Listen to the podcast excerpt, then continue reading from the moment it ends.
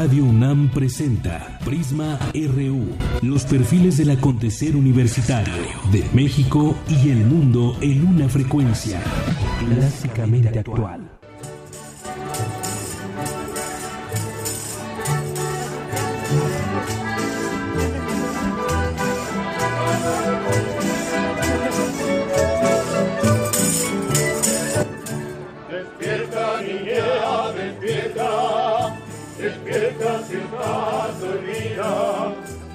Y asómate a la ventana, pasa la estudiantina.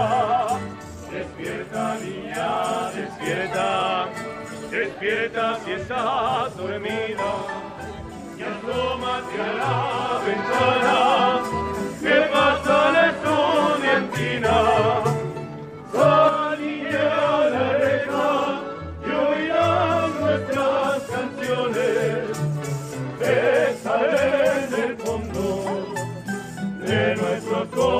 Corazones. Saliré a la reja A las orillas todo y el mundo. oirán nuestras canciones. Están en el fondo de nuestros corazones. ¿Qué tal? Es un gusto saludarles aquí en Prisma RU de Radio UNAM. Estamos transmitiendo en vivo desde Guanajuato, desde el Festival Internacional Cervantino. Estábamos hace unos minutos aquí en las escalinatas del Teatro Juárez y muy contentos de estar aquí, de transmitirles un poco de lo que será este festival. Como siempre, pues lleno de alegría, de cultura, de teatro, de ópera, de exposiciones, de presentaciones de libros, muchas actividades que estaremos llevándoles hasta, hasta sus casas y que trataremos de hablar con algunas de las personas que justamente traen esa, esa música, ese conocimiento aquí a Guanajuato. Y bueno, me acompaña aquí conmigo está nuestro productor, uno de nuestros productores de Radio UNAM, Oscar Peralta, que ya llegó aquí hace un par de días y nos trae algunas estampas sonoras. ¿Cómo estás, Oscar? ¿Qué tal, Deyanira? Muy bien, muchas gracias. Sí, lo que estamos escuchando es como algo de lo más representativo del estado de Guanajuato, que son las callejoneadas, que se hacen a lo largo del día y te hacen un recorrido por los callejones más representativos de, la ciudad. Y lo que estamos escuchando pues es la estudiantina, ¿no? La gente cantando, el ambiente. Esto lo grabamos el día de ayer y pues ahí está. Para Sí, algo típico, algo tradicional, e incluso cuando no hay Cervantino, pues estas callejoneadas en las cuales uno puede pues estar escuchando esta, esta música y además conocer las calles de Guanajuato que son bellísimas, ya tendremos oportunidad de caminarlas más adelante, pero por lo pronto pues estamos aquí dando la, la bienvenida aquí con esta estampa sonora que nos regalas. Muchas gracias, Oscar Peralta. De que Deyanira vamos a estar presentando otras a lo largo del programa. Ahorita vamos a escuchar una de un músico callejero que, se encuent- que lo encontramos en la Plaza de la Paz. Él nos va a tocar una canción dedicada a los mineros. Entonces, Muy bien, está adelante. con ustedes. Soy minero que pasa la vida entre peñas y amargo dolor. Busco el cobre, la plata y el oro. También busco en mi mundo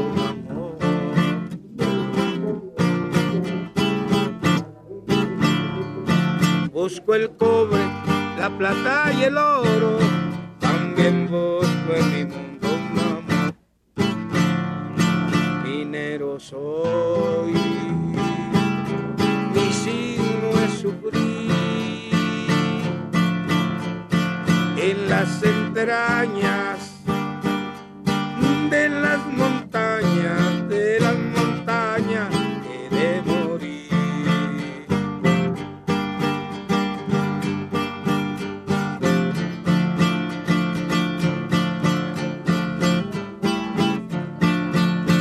las fuentes brota el agua y del agua los pescados.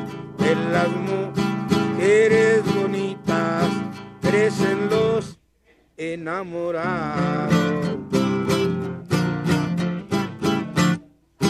Hacia la veta con gusto me dirijo a mi labor dejar entre el oro y plata entregado mi corazón. Dejaré del oro y plata pegado mi corazón. Ha cantado para ustedes el charrito de aquí de Guanajuato en este bello festival en el cual estamos.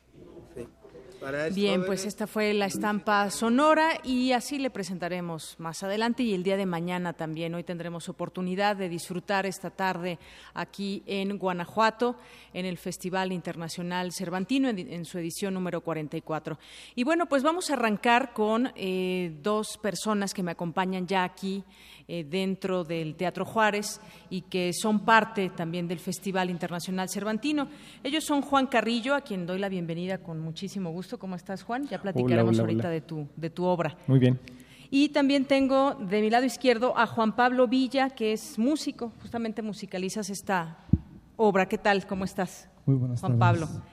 Bueno, pues yo quiero dar un poco esta introducción durante esta edición del Festival Internacional Cervantino, pues tendremos la oportunidad de conocer verdaderos tesoros teatrales de Miguel de Cervantes, reconocido principalmente por su novela El ingenioso hidalgo Don Quijote de la Mancha, quien fue también un dramaturgo que nos legó no solo la característica genialidad creativa de sus entremeses, sino también comedias y tragedias. Y con esta premisa es que el festival ha programado desde la representación de sus poco conocidas obras de teatro hasta distintas propuestas escénicas inspiradas fundamentalmente en el Quijote. Vencer o morir es la disyuntiva de Cervantes, plantea El cerco de Numancia, escrita en 1585 y considerada una de las grandes piezas renacentistas de la dramaturgia española. Con la adaptación de Ignacio García, la Compañía Nacional de Teatro presentó en el Auditorio del Estado Numancia bajo la guía del joven director mexicano Juan Carrillo, que aquí se encuentra. Pues, ¿cómo has estado? ¿Cómo te ha parecido esta, pues, cómo decirlo, esta, esta aventura en este Festival Internacional Cervantino en su edición 44? Pues muy bien, muy enriquecedora. Ha sido una empresa bastante grande, complicada, compleja y muy satisfactoria. Todo un reto, me imagino. Todo un reto, por supuesto, todo un reto. ¿Y cómo ha sido? Cuéntanos un poquito más de esta, de esta obra, qué es lo que presentan, cómo lo recibe la gente. Estrenamos el día de, ayer, tuvimos un ensayo general con público antier. Y bastante bien, para nuestra sorpresa, el, aplauso fue muy caluroso. Y, y, bueno, los actores están metidos y enfrascados en una puesta en escena donde se se vulneran mucho, donde se arriesgan mucho, donde están en contacto con materiales orgánicos como el agua, como la tierra, como el fuego. Y al estar en contacto con esos tipos de elementos, pues están también en contacto con una sensibilidad muy particular, que es la que permea y la que hace un sustento para decir el verso. ¿no? Entonces, bueno, pues creo que estamos eh, muy satisfechos porque eh, se está logrando y hemos logrado un trabajo en donde los actores se abrazan, se cobijan entre ellos y creo que ese calor trasciende y se nota en el espectador y es por eso creo la respuesta que hemos tenido hasta ahorita. Estamos bastante contentos. Qué bueno que estén muy contentos y sobre todo el recibimiento también porque pues mucha gente eh, tenemos un programa que donde se marcan todos estos eventos que habrá, pero mucha gente pues también va caminando y se encuentra con espectáculos, de pronto no tiene quizás planeado exactamente al a cuál ir y entonces se encuentra con muchas cosas, entre ellas esto que tú estás presentando, decía al principio, pues un director muy joven y con, con esa visión que te acercas también a mucha gente, porque vemos en las calles pues gente de todo tipo, familias, pero también muchos jóvenes. Sí, claro, nuestro interés particular y, esencial era acercar este, este montaje y este clásico y esta, esta palabra, eh, este decir el verso con una mirada actual, ¿no? con una mirada contemporánea, con una mirada que tuviera que ver con el espejo de lo que estamos viviendo. ¿no? Al final creemos que Cervantes se adelanta a su época y como, como, como genio, como genio creador, eh, retrata en una tragedia invaluable la esencia de lo humano y entonces por eso que sigue trascendiendo y es por eso que los temas que él toca eh, nos siguen tocando de frente todavía al día de hoy. Entonces queríamos no alejarnos de, esa esencia y justo hacer un montaje que tuviera una estética y que respondiera a una serie de signos y símbolos y, y, demás, y demás cosas que tuvieran que ver con lo actual. No significa que lo hayamos mexicanizado, tropicalizado, que estuviera situado en el 2016, para nada, pero sí en que eso que estamos viendo no necesariamente nos remite a un asunto histórico, ¿no? Renunciamos como al asunto antropológico del teatro y nos basamos al asunto esencial de las disputas humanas, de la dignidad, de esto que es vencer perdiendo y perder venciendo. Y, el cómo transmitirlo, quizás esa es la pregunta más grande que tú te has de plantear cuando, cuando sabes que tienes en, en tus manos un gran proyecto como este. Pero a final de cuentas, yo creo que pues esa, eh, ese gusto por lo que se hace, a final de cuentas llega a la gente. Yo creo que lo reconocen y por eso es que sigue vivo este espíritu.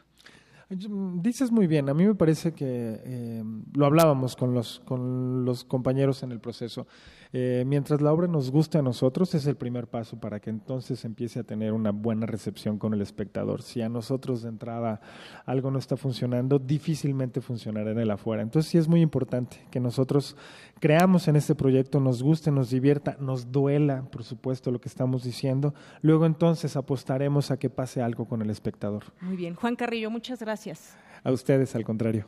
Y bueno, tengo también aquí a Juan Pablo Villa, que tú eres músico. Platícanos también un poco de, tu, de, pues, de, de, tus retos que tienes también con esta, con esta obra, con esta puesta en escena, cómo te preparas, cómo es que, eh, cómo es que pretendes hacer trascender esta, pues, esta parte cultural que tú, que tú también tienes en tus manos, que no es cualquier cosa, Juan. Pablo. Hola, Deyadira. Muy buenas tardes a todo el auditorio y a nuestra querida Radio UNAM. Eh, bueno, me invitan a este proyecto como primero como hacer un entrenamiento vocal, a trabajar coralmente con los 25 actores y compongo una pieza para el final de la, de la obra, una obra coral bastante, pues con muchos retos para los actores, pero que finalmente salió y luego, eh, pues poco a poco fui metiéndome al proyecto, involucrándome cada vez más y ahora pues soy un músico en escena también eh, hago un papel dentro de la obra, eh, represento a la muerte en dos espacios. Y ha sido un encuentro maravilloso con Juan, un entendimiento increíble, eh, la disposición de los actores de la vieja guardia y de la nueva, con la compañía nacional, con una producción increíble.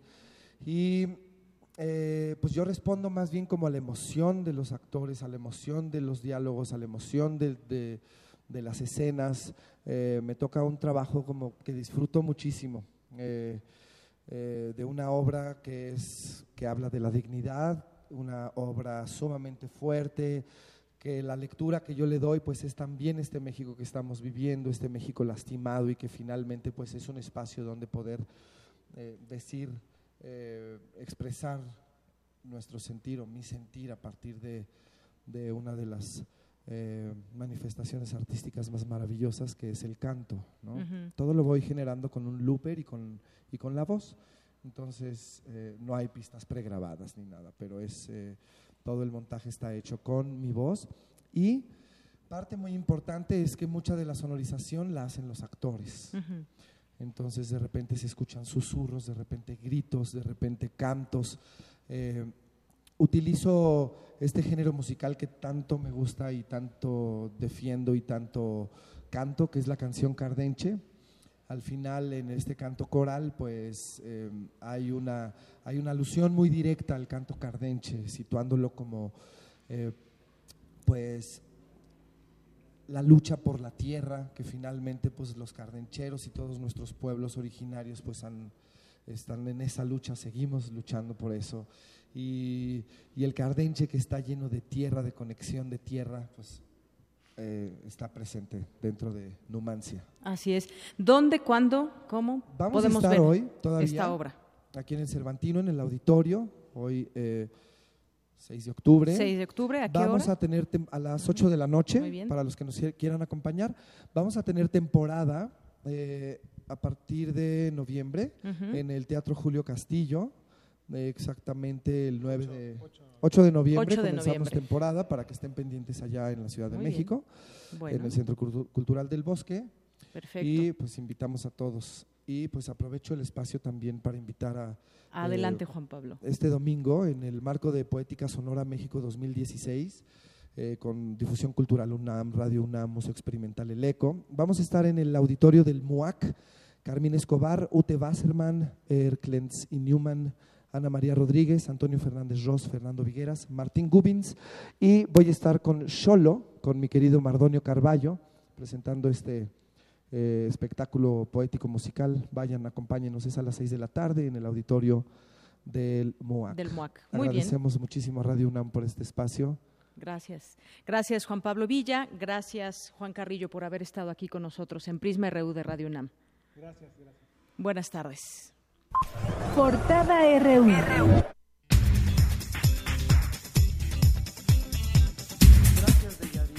Gracias. Y bueno, pues, pues continuamos aquí con nuestra portada del día de hoy, porque además los quiero invitar a que nos vean y nos escuchen a través de nuestro canal de YouTube en Prisma RU de Radio UNAM. Y arrancamos, compañías españolas que participan en el Festival Cervantino exploran el humor en pasajes de las obras de Miguel de Cervantes.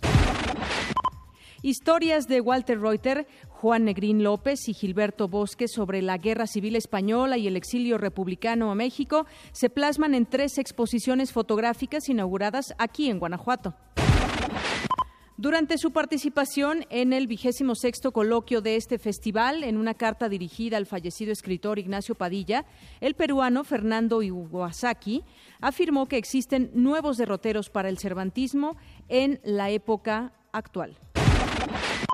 En sus presentaciones en el Festival Cervantino, la banda Dorian llamó a, estar a favor de la cultura y en contra de la barbarie. Jorge Volpi y Margo Glantz destacaron el legado literario de Luis González de Alba para entender el movimiento de 1968 y lamentaron la pérdida del escritor en este festival cervantino. En nuestra portada nacional, el día de hoy, el Ejecutivo realizó una visita privada a los militares heridos durante la emboscada en Culiacán, Sinaloa, la semana pasada. Por su parte, el gobernador de Sinaloa, Mario López Valdés, aclaró que los agentes municipales y estatales llegaron ocho minutos después del ataque y no cuarenta, como falsamente dice que se propaga. Y el gobernador de Sinaloa agregó que se otorgará una indemnización de un millón de pesos a cada una de las familias de los militares caídos. Senadores del PRI solicitaron a la PGR que lleve a cabo las investigaciones correspondientes para castigar con todo el peso de la ley a los responsables del atentado contra elementos del ejército mexicano, esto allá en Sinaloa.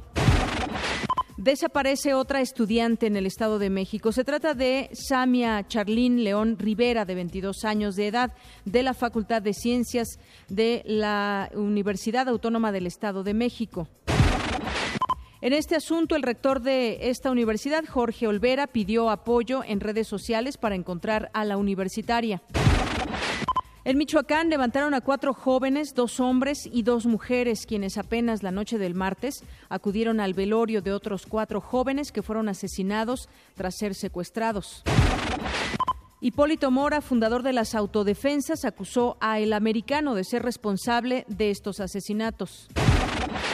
Javier Olea, fiscal de Guerrero, descartó un ataque directo contra normalistas que viajaban en un camión de pasajeros en Chilpancingo. Señaló que el móvil de los hechos es el robo.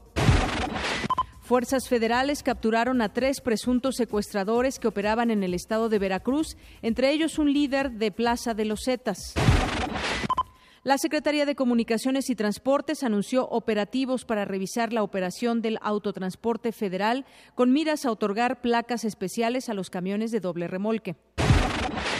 Graban otro asalto a un automovilista en carriles laterales de Periférico Sur. Tras su, tras su difusión, autoridades detuvieron al presunto responsable. Alejandro Encinas fue electo como presidente de la mesa directiva de la Asamblea Constituyente de la Ciudad de México. En nuestra portada de Economía y Finanzas, el titular de Hacienda, José Antonio Meade, viajó a Washington para sostener diversos encuentros con autoridades de ese país. La Organización para la Cooperación y el Desarrollo Económico reveló que México está entre los países con mayor número de ninis y la mayoría son mujeres. El Banco Mundial advirtió de los efectos negativos para México en caso de que Donald Trump gane la presidencia de los Estados Unidos. Uno de ellos, señala, sería el retroceso en el combate a la pobreza. Y hoy en nuestra portada internacional, Hillary Clinton amplía su ventaja en las encuestas 3 a 3.9% sobre Donald Trump. Se aleja el huracán Matthew de Cuba, causó grandes destrozos en casas, hoteles, carreteras. Estados Unidos ya se alista para recibirlo.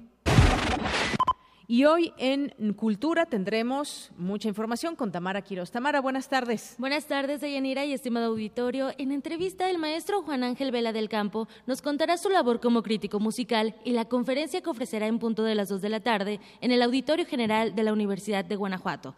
También nos, eh, nos enlazaremos con la maestra Dulce Wet, quien nos tendrá todos los detalles del Festival de Música y Nuevas Tecnologías, Visiones Sonoras.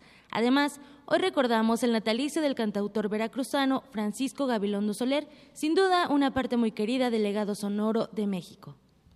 Gracias, Tamara. Y nos vamos ahora a enlazar con mi compañera Cindy Pérez, que se encuentra eh, antes vamos con Eric Morales porque nos tiene la información deportiva. Adelante, Eric. Hola Deyanira y amigos de Prisma RU, muy buenas tardes. Hoy hablaremos sobre el homenaje que recibió el exboxeador Humberto La Chiquita González en la FESA Catlán. Además, Abraham González, delantero de los Pumas de la UNAM, destacó la buena relación que hay en el equipo. Y algunos porteros mexicanos rechazaron el grito en las tribunas que ha causado polémica ante la FIFA. Esta y otra información más adelante en nuestro Zarpazo RU. Gracias, Eric. Y nos vamos ahora sí con mi compañera Cindy Pérez. ¿Cómo estás, Cindy? Buenas tardes. Bueno, los saludamos con mucho gusto desde la Plaza Jardín de la Unión, aquí frente al Teatro Juárez, donde ya mucha gente se ha, se ha reunido entre realizar sus actividades normales y pues bueno, el Festival Cervantino. Eh, nos da una postal muy hermosa, debo comentarte, Deyanira, frente a nosotros tenemos el monumento al Pípila y pues bueno, nos estamos acompañando de unos turistas extranjeros que nos van a comentar pues cuál es su impresión de Guanajuato. Muy buenas tardes, ¿cómo están? Eh, ¿Cuál es su nombre y de dónde vienen? Good afternoon, what's your name and where are you from? Hi, my name's Sarah, I'm from Australia. Sara de Australia. Mi nombre es Ulises y yo soy de aquí de Guanajuato. Ah, perfecto. Díganos, ¿qué es lo que más eh, les ha llamado la atención de esta ciudad de callejones? What has brought your attention of Guanajuato? Uh, it's been wonderful to go around and see all the people in the streets, all of the different performances and the acts and the music and the paintings. It's been really good. Uh, dice que conocer, ver tanta gente, ver las pinturas, la parte cultural ha sido muy bueno. El Festival Cervantino, eh, ¿cómo se enteró de alguna forma eh, por internet? ¿Ya había visitado antes? Uh, no, actually, I just ended up coming here because I was doing language school for a week, and it was just good luck that the festival was on at the same time. Dice que fue por suerte porque realmente el único que vino fue a estudiar español y, y terminó cayendo en el momento. En el momento preciso. Sí. Así es. Y bueno, ¿cuál es lo que te faltaría eh, por visitar? ¿Ya has ido a alguna callejoneada? ¿Ya has visitado algún recinto cultural? Uh, what else do you think you miss of uh, seeing uh, Callejoneada or some cultural act? Yeah, um, I haven't been to any of the formal acts. I've just been seeing what's been around on the streets. So um, I'm going to head to Alondia and catch some of the free shows there as well. No he tenido oportunidad de, de entrar a algún acto, pero ahorita voy a ir a la Alóndiga a ver qué, qué agarro allá. Seguro muchas cosas. Muchísimas gracias. De nada, gracias. Gracias, hasta luego. Pues Deyanira, seguiremos aquí en la Plaza Jardín de la Unión, donde pues nos reuniremos con varias personas para platicar acerca de sus impresiones de este festival que reúne todas las artes. Muchas gracias, Cindy. Y bueno, pues continuamos aquí nosotros transmitiendo al interior del Teatro Juárez. Estaba mi compañera a las afueras en este parque que está justo enfrente, eh, conociendo también y dándole voz a quienes visitan Guanajuato con motivo de este Festival Internacional Cervantino.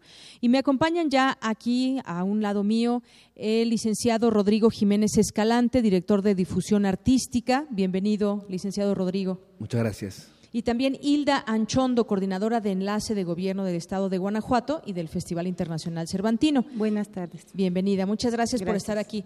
Me imagino que como nosotros, nosotros como visitantes, muy contentos, ustedes como personas que trabajan aquí, que están al pendiente de que todo salga muy bien en la parte cultural, en la parte artística y que pues den lo mejor, lo mejor a los, a los turistas nacionales e internacionales que se dan cita hoy. Bueno, yo quisiera, eh, comenzamos con eh, la licenciada Isla Anchondo. ¿Qué nos puede decir de este, de este Festival Internacional Cervantino? ¿Cómo se han preparado? ¿Cómo han, ¿Cómo han transcurrido estos primeros días? Porque bueno, en total son 23 días de este festival. Así es, como ustedes saben, en esta ocasión el festival aumentó tres días más de festival. Habitualmente tenemos 19 días. En esta ocasión tenemos tres más. Estamos desde el 2 de octubre hasta el 23.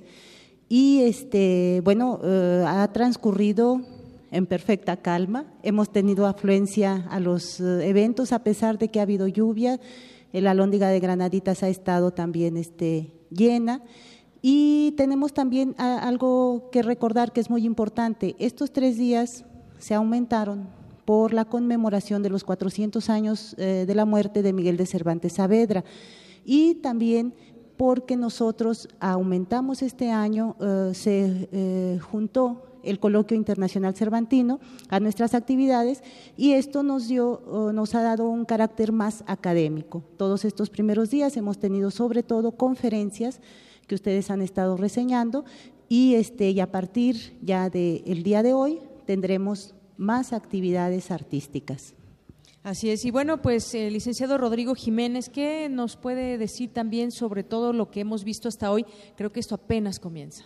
Así es, comentabas que los visitantes están contentos y también los organizadores lo estamos. Eh, como dice mi compañera Hilda, realmente ha transcurrido en una relativa calma.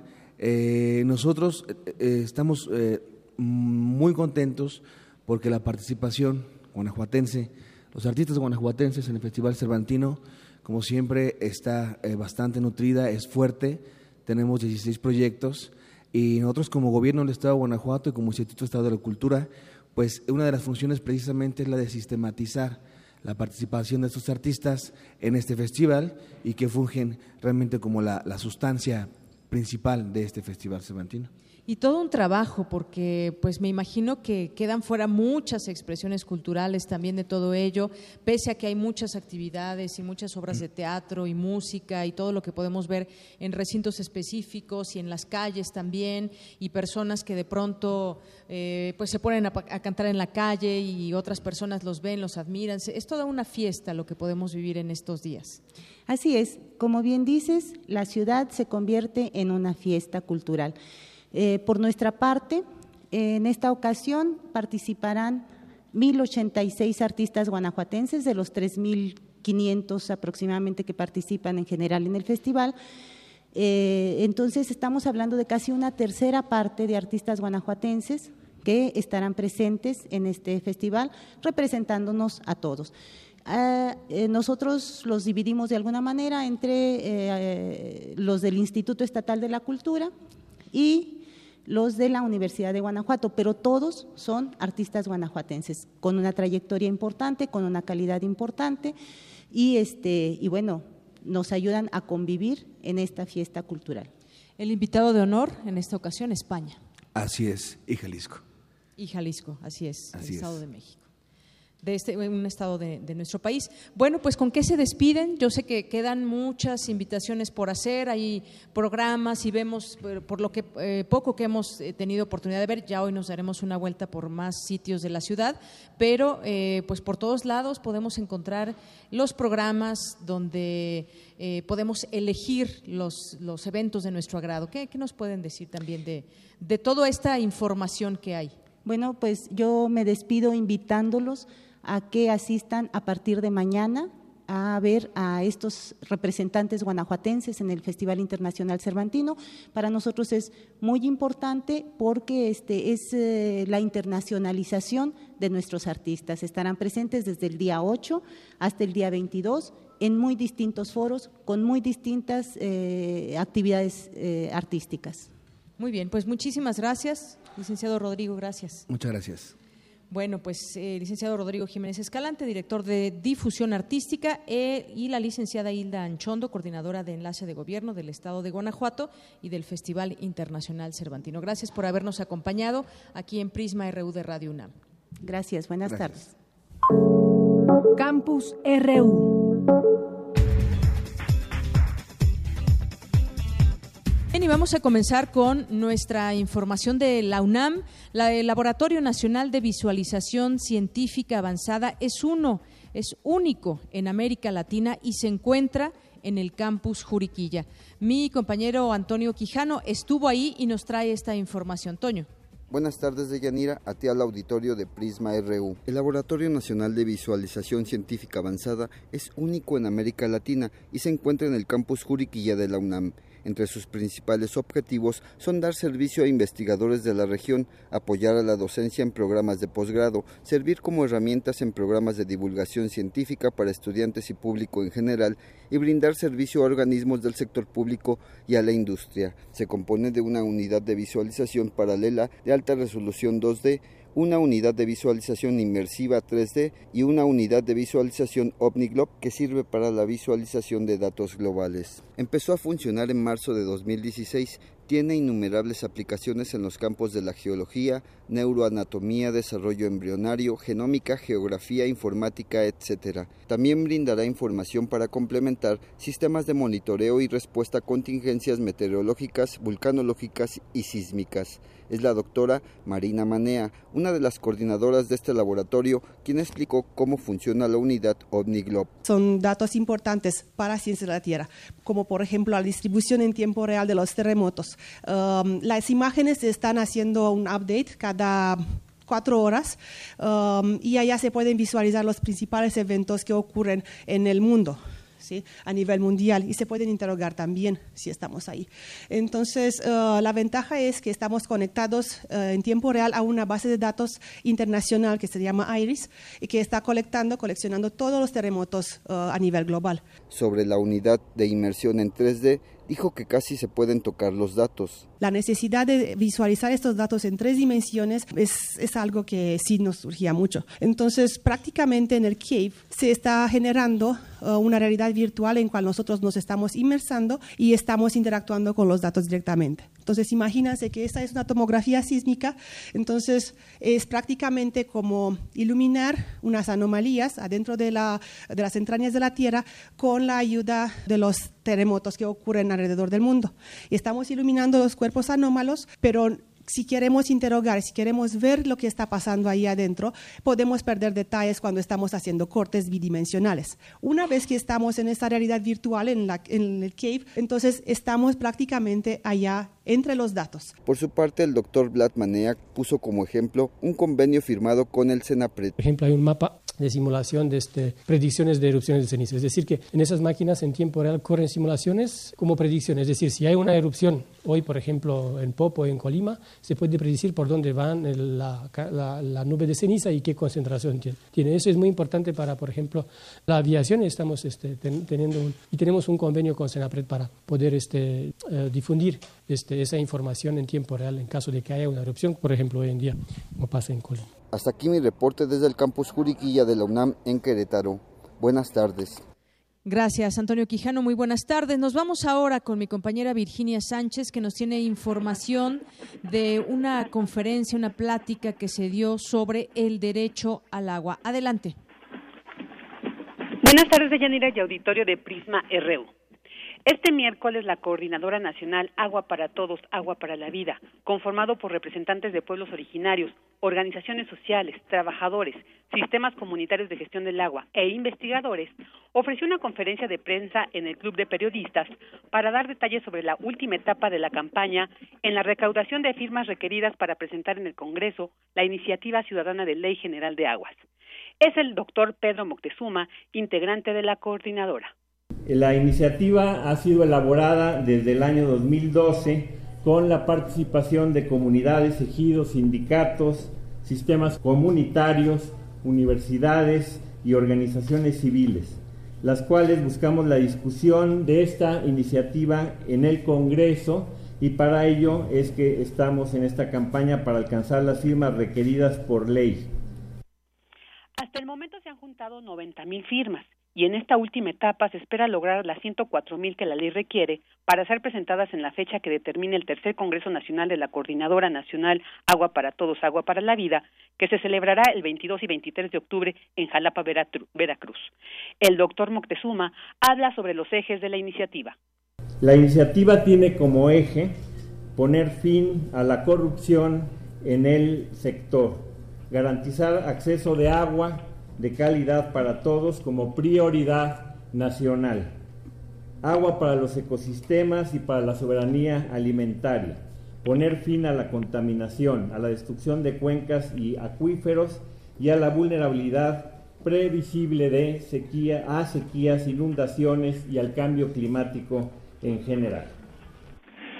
Cabe destacar que en la conferencia se contó con la participación del profesor Hugo Matei, quien compartió la experiencia de lo que se vivió en, en, en, Italia sobre este problema, destacando que la organización social y las acciones colectivas pueden lograr la desprivatización del agua. Y para quienes quieran sumar su firma a la campaña, podrán hacerlo al ingresar al sitio www.aguaparatodos.org.mx. Hasta aquí la información. Buenas tardes. Gracias, Vicky. Muy buenas tardes. Y de aquí nos vamos con mi compañera Dulce García. ¿Dónde te encuentras, Dulce? Platícanos. Buenas tardes. ¿Qué tal, Yanira? Muy buenas tardes a ti y al auditorio de Prisma RU. Pues estamos muy contentos todavía aquí enfrente del Teatro Juárez, eh, que es un espacio pues muy bonito, no se pueden perder de visitarlo. Eh, pues ya pendientes de las actividades del Festival Cervantino y de cómo la gente se va integrando poco a poco pues a todo todas estas actividades tan bonitas culturales. Y bueno también no se pueden perder de visitar la ciudad la ciudad las calles tan bonitas que están aquí. Y para platicarnos un poco más de esto tenemos tengo aquí a mi lado a Salvador quien es promotor turístico y pues nos va a decir cómo presume él a Guanajuato. Qué es lo que se realiza aquí bueno, aquí en Guanajuato realizamos lo que son los recorridos turísticos que visitamos principalmente lo que son las momias, la hacienda del cochero, las minas, el Pípila y el Templo de Valenciana. Y aquí lo que es también en el centro histórico, lo que es el Teatro Juárez, Museo Cronógrafo El Quijote y la Lóndiga de Granaditas. Ya escuchamos de Yanira cuántos son los sitios que no podemos perdernos, pero yo tengo una curiosidad, eh, las callejoneadas, ¿en qué consisten? Bueno, la callejoneada consiste en ir por sus callejones, plazuelas, terminar en el callejón del beso. Y ahí en el callejón del beso se van a dar su beso en el tercer escalón para que tengan 15 años de buena suerte, ya que si no se lo dan son 7, ¿va? El recorrido dura una hora 15 minutos, el costo del boleto les vale 100 pesos por persona. Les regalamos una botita española que es un porrón con una vida con jugo, les vamos dando serenata a las señoritas, señoras, canciones de José Alfredo Jiménez, popurrís de colores, y si son sus cumpleaños de aquí de las señoritas, les damos su serenata. Pues muchas gracias, Salvador. Ya escuchamos de Yanira todo lo que pues nos brinda Guanajuato, además de las actividades del Festival Cervantino. No nos lo podemos perder. Invitamos al público de Prisma RU a que venga para acá. Y bueno, no, este, tenemos aquí a dos amiguitos. ¿Cuál es tu nombre? Leonardo Castro García. Leonardo, ¿cuántos años tienes? Diez. ¿Qué es lo que más te gusta del Cervantino? El cine y, y cuando cantan. Muy bien, Leonardo. ¿Y tú, cuál es tu nombre? Alejandro. Alejandro, ¿cuántos años tienes? Doce. ¿Y qué es lo que más te gusta a ti del Cervantino? Eh, a veces las, las callejoneadas, la, cuando cantan, el festival de cine y ya.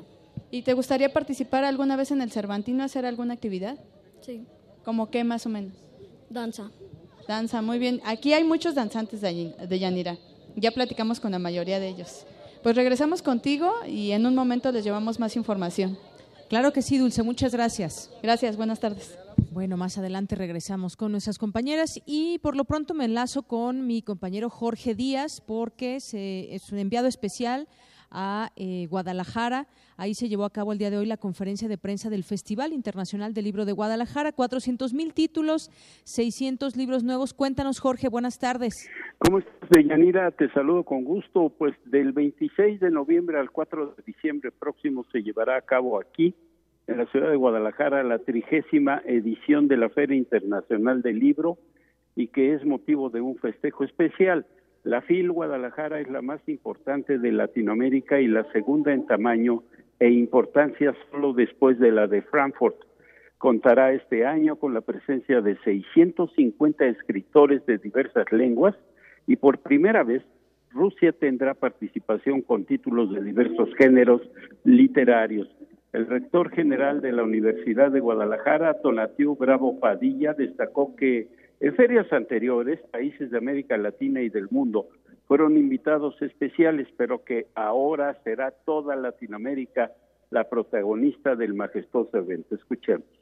El día de hoy, la FIL es un festival literario que más autores convoca. A lo largo de sus nueve días reunirá más de 650 escritores de diversas lenguas. Además, como ustedes saben, es considerada la feria del libro más importante del habla hispana y la segunda a nivel del mundo solo después de la de Frankfurt. Desde su creación en 1987, este festival literario ha contado con la presencia de 13 premios Nobel, así como más de 12 millones de visitantes que han recorrido sus pasillos en la búsqueda de libros, de actividades editoriales o culturales. La FIL propicia una importante derrama económica que beneficia al sector turístico y de servicios de la zona metropolitana de Guadalajara y de localidades cercanas. Adelante, Jorge. Serán nueve días eh, de Yanira, serán nueve días, dijo el rector de la UDG, en donde Guadalajara será la capital de América Latina y se demostrará que las instituciones públicas de educación superior son capaces de crear, innovar, fortalecer la difusión de ciencia y cultura para todo el mundo. Se espera que acudan a esta edición 800 mil visitantes, además de escritores, periodistas, politólogos, poetas, músicos y sobre todo un tema importante, que jóvenes y niños se interesen más aún en la divulgación de la cultura. El presidente de la FIL Guadalajara, Raúl Padilla López, ofreció algunos, solo algunos, pormenores de la infinidad de charlas, mesas redondas, presentaciones, conciertos musicales, teatro y actividades para niños con los que contará el evento. Escuchemos. Entre esta gran muestra literaria, quiero destacar la visita de Mario Vargas Llosa, Premio Nobel de Literatura, quien encabeza la presencia de autores de América Latina y a quien haremos un sentido homenaje con diversas actividades por sus 80 años de vida. Por otra parte, el escritor rumano Norman Manea a quien un jurado de especialistas reconoció por la agudeza y la ironía de su obra, cuyos temas son las lecciones de la memoria, la absurda violencia del siglo pasado y las migraciones que caracterizan al mundo contemporáneo, recibirá el premio Phil de Literatura en Lenguas Romances y será el encargado de abrir el Salón Literario en honor a Carlos Fuentes. Y el poeta Ernesto Cardenal sostendrá un encuentro con el también poeta Jaime Labastida eh, el poeta mexicano Jaime Labastida, y se entregará por primera ocasión el premio José Emilio Pacheco al escritor Jorge Gutiérrez Reina. Varios serán los homenajes dentro de la feria. Por ejemplo, un agente de casa. El historiador Miguel León Portilla será objeto de un reconocimiento en el encuentro de literaturas en lenguas originarias el recientemente fallecido Luis González de Alba con la presentación de su libro sobre los hechos del 68 y otro homenaje más a Vicente Leñero. Por último, te informo de Yanira que durante el capítulo denominado Mil jóvenes con estarán presentes nuestro gran Benito Taibo, Javier Sicilia, Héctor Aguilar Camín, entre otros. En total estarán a la venta y exposición 400 mil títulos de 44 países en diversos idiomas, 600 eh, presentaciones de libros, música con Café Tacuba y Fito Páez, entre otros, 80 funciones de teatro infantil, 1.500 sesiones para acercar a los pequeños a la lectura y música para ellos, parte, solamente una parte de Yanira del extenso programa de la Feria Internacional del Libro que aquí en Guadalajara tendrá su edición número 30. Por lo pronto, lo que yo tengo. Muy bien, muchas gracias Jorge Díaz. Gracias a ti. Ya estaremos pues conociendo más de cerca todo lo que habrá en esta feria. Y bueno, pues ayer se estrenó Numancia aquí en el Festival Internacional Cervantino y hoy se presenta de nueva cuenta a las 8 de la noche en el Auditorio del Estado. Y para introducir esta obra quisiera leer lo siguiente. El núcleo dramático reduce cualquier margen de maniobra la dignidad de un pueblo sitiado por un poderoso ejército dispuesto a borrar todo vestigio de sus moradores. A pesar de plantear la paz, dos embajadores numantinos han sido rechazados por el cruel general romano Escipión. La disyuntiva es en sí misma un cerco, vencer o morir. En esto radica la belleza herida que plantea Miguel de Cervantes en el cerco de Numancia. Estamos ante una de las grandes piezas renacentistas de la dramaturgia española. De ahí la elección de Luis de Tavira, director artístico de la Compañía Nacional de Teatro, para conmemorar a Cervantes y cumplir con una de las principales líneas de trabajo de esta institución pública, llevar a escena lo mejor del repertorio universal. Y justamente se encuentra aquí a mi lado Luis de Tavira, a quien saludo con mucho gusto y le agradezco que nos acompañe aquí en Prisma RU de Radio UNAM. Bienvenido. Muchas gracias, gracias por la hospitalidad. Bueno, pues un poquito antes de que empezáramos esta entrevista, yo le, le, preguntaba que cómo les había ido en el estreno. Me decía que muy bien. Cuéntenos cómo fue esta recepción y cómo fue todo este engranaje para llegar a Numancia. Bueno, es un, un espectáculo poderoso, eh, de gran aliento, eh, tremendo. Eh, es una visión tremenda que conmueve y que adquiere una significación particular justamente en nuestros días, cuando seguimos haciendo teatro cercados por la barbarie. Hoy más que nunca hay que hacer el teatro y recordar la misión fundamental del teatro. Por lo tanto, es una experiencia entrañable, poderosa, conmovedora eh, y, que, y, que, sin duda pone en cuestión eh, eh, nuestra condición y nuestro reto como, como, ciudadanos, es decir, como habitantes de una comunidad que aspira a la civilidad. Sí, es, un, es, es, pues una experiencia intensa para el espectador en verso y en verso renacentista, que no es lo mismo que el verso romántico al que solemos estar acostumbrados. Este es el, el, el, el poderoso verso renacentista eh, en, en, el que se, de alguna manera se conmemora o se alcanza esa cima de la lengua que supuso el, Renacimiento, porque no habría habido eh, naciones modernas ni renacimiento si antes no hay la conquista de una comunidad por una lengua que ha llegado al esplendor del verso de Garcilaso de la Vega, eh, a quien sigue Cervantes en el estilo de esta, de esta tragedia. Eh, actuar en verso es difícil, pero participar como espectador de la experiencia comunicante del verso también supone una, una exigencia para el espectador. Porque curiosamente el espectador de, de, del siglo XVI o de los siglos de oro eh, podría haber sido muy probablemente la mayoría eh, analfabeta, pero comprendían perfectamente el texto y la fuerza del texto y la disfrutaban mucho. En nuestros días ya no ha sido así y entonces nuestro público eh, em, tiene que hacer un, un, esfuerzo para entrar en la clave eh, eh, acústica, musical de una poderosa expresión en verso. Eh, nuestra, nuestra impresión del estreno de anoche es la de, la de un, una recepción igualmente poderosa, conmovida y entusiasta por parte de los casi 700 eh, espectadores que acudieron al auditorio del Estado. Estamos muy, muy contentos muy contentos y seguramente el día de hoy serán también muy bien recibidos. Un poco lo que, lo que platicaba eh, Luis de Tavira, en ese sentido la fuerza del texto la da también pues esas palabras que de pronto hoy llegan con mucha intensidad que tienen que ver con la esperanza, con la libertad dentro de, este, de esta barbarie que también de pronto se vuelve nuestro país. Hay, un decasílabo uh, de Cervantes en, la tragedia que hace una síntesis perfecta de, del, conflicto dramático que aquí se plantea. Conseguir la victoria en la derrota. Evidentemente es una poderosa formulación de una paradoja eh, que contrapone qué cosa es la victoria frente a qué cosa es la derrota. En, en la conciencia nacional eh, frecuentemente tenemos que volver a poner atención en lo que León Portilla ha llamado la visión de los vencidos. Eh, esta que nos recuerdan las comunidades originarias en los momentos críticos como, como sucede en la irrupción de los zapatistas de Chiapas. Eh, de lo que se trata es de la dignidad, la victoria de la dignidad, no la victoria de la fuerza.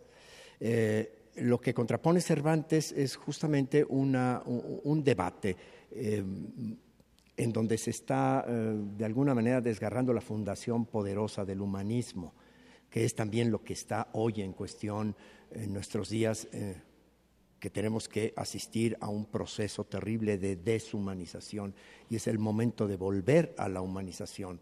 La humanización como eh, eh, el fruto eh, de la cultura y de la civilidad, es decir, la ética, no la fuerza. vencer por la fuerza perdiendo la dignidad es la peor, la peor derrota. Alcanzar el triunfo de la dignidad en la derrota es eh, la fundación originaria en donde queremos fundarnos como comunidad. Así es, y en ese sentido vemos cómo se da justamente y en qué, en qué contexto y cómo todavía esto lo sentimos tan cercano, estas historias. Y bueno, en el cerco ondea la bandera de la victoria trágica de una comunidad que elige la muerte antes que perder su soberanía. Claro, porque vivir sin dignidad no es vida. Así es, y esto es lo que podemos ver y vivir, volver a sentir en esta obra. Pues que le vaya muy bien, seguramente así será en esta puesta en escena el día de hoy a las 8 de la noche en el Auditorio del Estado. Los esperamos. Luis de Tavira, muchas gracias, un placer haber conversado aquí con usted. Gracias, igualmente. Hasta luego. Arte y cultura.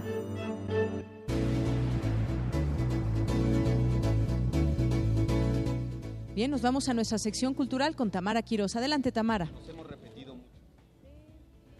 hemos comentado en este Festival Internacional Cervantino, eh, pues Jalisco y España son nuestros estados y el país invitado. Hoy tenemos el gran honor de tener al maestro Juan Ángel Vela del Campo, quien nació en Bilbao, España en 1947. Es escritor, ensayista y crítico musical. Es colaborador del diario El País desde 1987. En el año 2000 fue el primer español en recibir el Premio de la Crítica de Música y Teatro otorgado por el Fondo de Cultura de Salzburgo. También compagina su trabajo periodístico con la dirección del programa Ópera Digital del Liceo de Barcelona, con más de 40 universidades de todas las comunidades autónomas españolas, México, Portugal y Francia. Maestro, muchísimas gracias por estar con nosotros. Muchas gracias a vosotros. Díganos, cuéntanos, eh, ¿cómo, ¿qué es lo que va a hacer eh, en este festival internacional, en este ámbito periodístico y musical? Pues mira, en este festival eh, tengo que dar una charla sobre un tema tan apasionante para un español como el de Cervantes, Don Quijote y la música. Además de eso, en el festival iré a ver algunos espectáculos porque el festival de este año está cuidadísimo de espectáculos y algunos de ellos, algunas de esas óperas de Cervantes antiguas, además de algún estreno mundial, o se ven aquí o es muy difícil verlas en ningún otro lugar, no solo de América, sino también de Europa. Entonces yo creo que la charla lo voy a tratar de hacer una charla más divulgativa que científica y seleccionar como 10 obras, 12 obras más o menos que sean imprescindibles para ver cómo se ha tratado en diferentes campos de la música el tema de Don Quijote. Algunas van a ser obras del siglo XVII, del siglo XVIII, del siglo XIX, del XX, algunas van a ser de ópera, de canto, de obras sinfónicas, obras de cámara y obras populares también. Y entonces, desde ese punto de vista, eh, lo que yo quiero fundamentalmente es eh, insistir en que Don Quijote, como dice el director del festival Jorge Volpi, sigue vivo, sigue vivo, como decimos en España, vivito y coleando. Y lo tenemos bien presente también, sobre todo en este estado maravilloso que siempre Guanajuato es mágico y nos lleva a esa, a esa actividad quijotesca. ¿Cuándo es la cita, maestro? Pues la cita es hoy, eh, para empezar el, ciclo de charlas y conferencias y efectivamente tienes razón con que este estado de Guanajuato, esta ciudad de Guanajuato es mágica.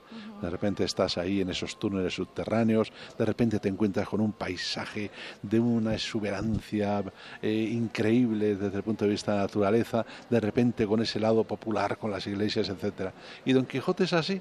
Don Quijote es aparentemente pues una persona que es una persona él pues como como muy bohemio, es un loco, un loco sano, lúcido, etcétera, pero no es un loco, es un loco muy cuerdo, porque es un loco muy noble, en el sentido de que es una persona que se mueve por la compasión, que se mueve por la generosidad, que se mueve por la ayuda a los demás, que es un idealista cotidiano, no como los románticos, es un idealista de los que te puedes encontrar por la calle ahí al lado y te ayuda si él te puede ayudar en lo que sea. Entonces tiene ese punto de magia dentro no en vano, pues claro, han pasado 400 años desde que se murió y Don Quijote sigue manifestando y sigue inspirando pues todos los campos de la creación, ya no solo la influencia en otros escritores, sino dado en el campo de la música, que es en el que yo más me muevo, pues se están haciendo obras continuamente sobre Don Quijote. En España, en el 2000, se hicieron dos Quijotes, uno de Cristóbal Hafter en el Teatro Real, con Herbert Berni, que director de escena, en el Liceo de Barcelona, uno con la Fura de Spaus y, y el eh, José Luis Turina en el sentido de hacer la música. El, peruano Jimmy López acaba de estrenar hace tres días en Madrid una obra sobre los trabajos de Perfiles y Sigismunda, una obra que se va a poner estos días aquí la semana que viene en Guanajuato. Eh, Don Quijote sigue siendo una gran fuente de inspiración y no es lo menor el que se haya podido organizar aquí mismo en Guanajuato un festival de Don Quijote tratado en música de rap. Claro, que es otra, otra de las maravillas que podremos disfrutar en este festival. Y bien lo dice, Don Quijote, puro corazón. Pues maestro, eh, le agradecemos mucho que haya estado con nosotros para esta participación eh, para Prisma RU. Bueno, muchísimas gracias y desde luego a los que estén en Guanajuato que no se pierdan la cantidad de grandes espectáculos que tiene este festival, porque este, este, es un festival único, no solo es de música, es de música, es de teatro, es de conferencia, es la vida misma. Bueno, y si ya quieren venir a mi conferencia, es a las 2 de la tarde en la, en la Universidad General, en la sala grande de la Universidad de Guanajuato, y lo que les puedo asegurar es que se lo van a pasar muy bien. Muchísimas gracias. Zarpazo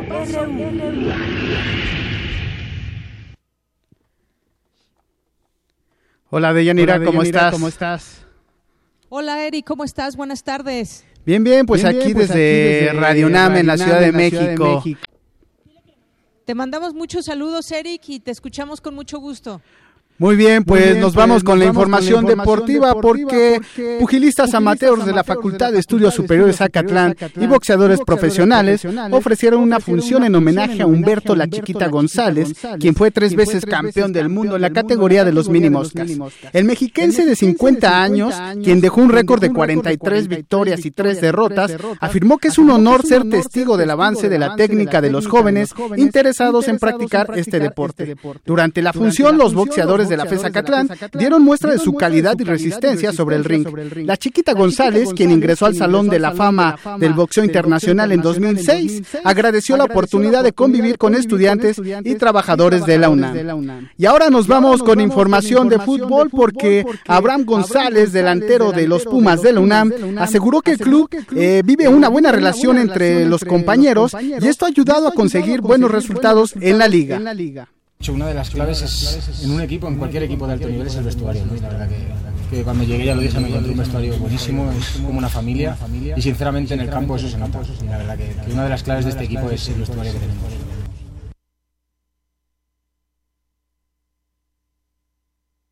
Sobre el enfrentamiento. Te comento que, también González habló sobre el enfrentamiento amistoso que tendrá el equipo de la UNAM frente a las Águilas del América.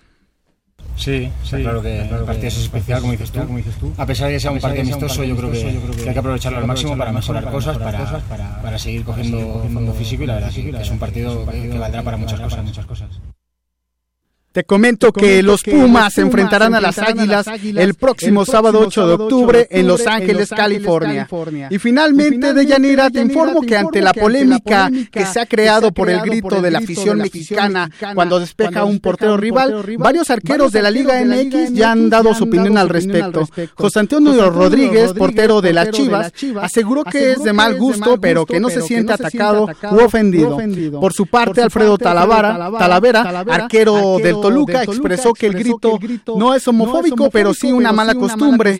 En tanto, el cancerbero de los tiburones rojos del Veracruz, Melitón Hernández, opinó que no es un ejemplo positivo para la infancia, pues se debe buscar el respeto en el deporte. Pues veremos qué es lo que pasa en los siguientes días, porque la Federación Mexicana de Fútbol debe resolver esta problemática ante la FIFA. Eso es todo por mi parte, de Yanina.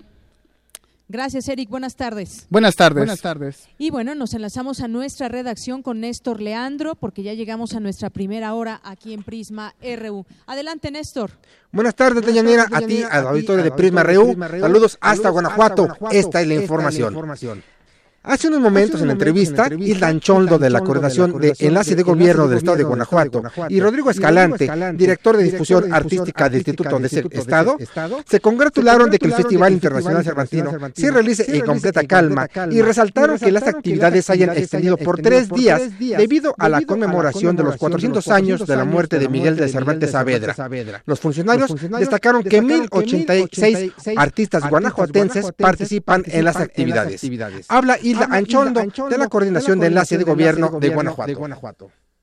En esta ocasión el festival aumentó tres días más de festival. Habitualmente tenemos 19 días. En esta ocasión tenemos tres más. Estamos desde el 2 de octubre hasta el 23. Estos tres días se aumentaron por la conmemoración de los 400 años eh, de la muerte de Miguel de Cervantes Saavedra. Y también eh, se juntó el Coloquio Internacional Cervantino a nuestras actividades y esto nos dio, nos ha dado un carácter más académico. Rodrigo Escalante, director de difusión artística en el Instituto de Cultura de Guanajuato.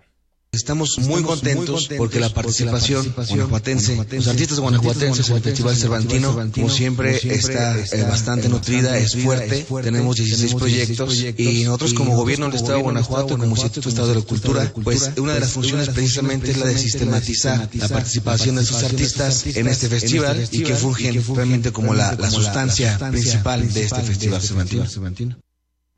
También en entrevista, Juan Pablo Villa, músico, y Juan Carrillo, director de escena, nos hablaron de la obra El cerco de Numancia, que igual conmemora los cuatro siglos sin el autor del Quijote. La obra está llena de metáforas que aluden al imaginario del espectador y a la conciencia, y con referentes muy claros sobre México, señaló el director Juan Carrillo. No le cambie, para la segunda hora de este noticiario tendremos más información de este importante festival en su 44 edición. Es la información de Yanira. Saludos hasta Guanajuato. Muchas gracias, Néstor. Buenas tardes. Y bueno, mientras tanto nosotros nos vamos a una pausa, es muy breve, no se vaya, quédese con nosotros, tenemos todavía mucho más aquí en Prisma RU. Para nosotros, tu opinión es muy importante. Síguenos en Facebook como Prisma RU. Queremos conocer tu opinión. Síguenos en Twitter como arroba PrismaRU. 100 años de tango cumple 38 años al aire. Y celebraremos con música, canto y baile en vivo a cargo de Esther Soler, Héctor Bocha Matza y Jaime Urquiza. Domingo 9 de octubre a las 6 de la tarde en la sala Julián Carrillo. Informes y boletos al 04455 2330 3406 o al correo granmilonga arroba gmail.com. El cupo es limitado. Ven y vive la pasión del tango en Radio UNAM. Queda inaugurado oficialmente el Parque Central. Hola, ¿a qué hora lo inauguran? No, ya cortaron el listón. Pero si usted no vive aquí. Pero vivo aquí hace años. Bueno, damos por terminada esta junta vecinal. Hola vecina, vengo a la junta. Fue a las dos, pero solo para colonos. No te quedes fuera. Actualiza el domicilio de tu INE y participa en las decisiones de tu comunidad. Ahora que actualicé mi domicilio, decido lo que le conviene a mi comunidad. Instituto Nacional Electoral, INE. Festival Internacional Cervantino. Este año se lleva a cabo la mayor conmemoración en el mundo, a 400 años del fallecimiento de Miguel de Cervantes Saavedra, a través del proyecto Cervantes 400. De la locura al idealismo. España y Jalisco, invitados de honor. Del 2 al 23 de octubre, disfruta lo mejor del arte y la cultura en Guanajuato y sigue nuestras transmisiones. Visita www.gov.mx Diagonal Cultura. Secretaría de Cultura, Gobierno de la República. Conoce los relatos de las personas que resisten y reconstruyen la paz. Resiliente. Resiliente. Resiliente. Las voces y miradas de quienes buscan alternativas ante la violencia y la adversidad. Los domingos a las 3 de la tarde por el 96.1 de FM. Radio UNAM.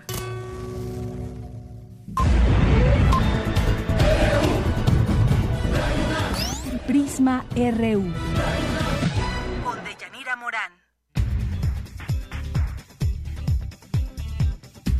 Bien, estamos de regreso y me da mucho gusto recibir aquí en, eh, al interior del Teatro Juárez. Estamos transmitiendo en vivo y está conmigo el doctor Dan Casés Grig.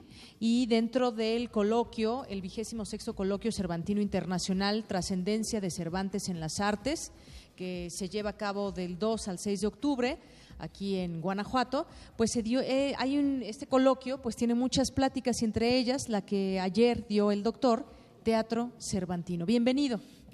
Muchas gracias. Bien, y bueno, eh, ¿cómo fue esta, eh, pues esta recepción y sobre todo, qué se puede decir actualmente del Teatro Cervantino? Eh, ok, bueno, eh, la, la, recepción eh, en cuanto a qué, perdón. Eh, sobre su plática ah. que dio dentro de este coloquio. Ah, pues este, me parece que la recepción por parte del público estuvo muy, muy bien.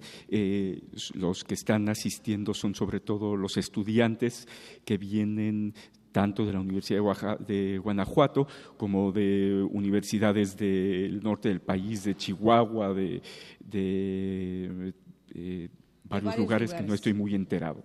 muy bien, pero ¿qué es lo que, qué es lo que se dio ahí en esta plática? Plática. Eh, ok, muy bien. Bueno, eh, mi plática eh, trató sobre todo de considerar aspectos de la dramaturgia cervantina eh, y sobre eh, eh, eventuales recursos de puesta en escena que considera cualquier dramaturgo y sobre todo en el caso de Cervantes a la hora de estar escribiendo una obra de teatro. y para mí hablar sobre esto es muy importante porque eh, por algún motivo, en general, la crítica no ha sido siempre muy, muy buena con el, teatro cervantino, ¿verdad? Eh, digo, evidentemente, la estrella de la película siempre es eh, Don Quijote y el Quijote, y muchas veces cuando se habla del, trato, del teatro cervantino se olvida este aspecto dramatúrgico de del teatro cervantino, ¿verdad? Eh, en este sentido, eh, siempre se está hablando eh, muy correctamente, muy atinadamente, acerca de todos los aspectos teatrales que hay en el Quijote y en el resto de la narrativa cervantina.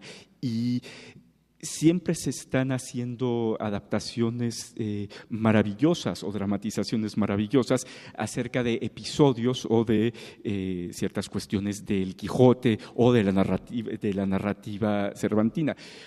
Eh, y curiosamente, cuando se habla del teatro cervantino, la opinión suele ser no, es que Cervantes, su dramaturgia, es su teatro es demasiado narrativo.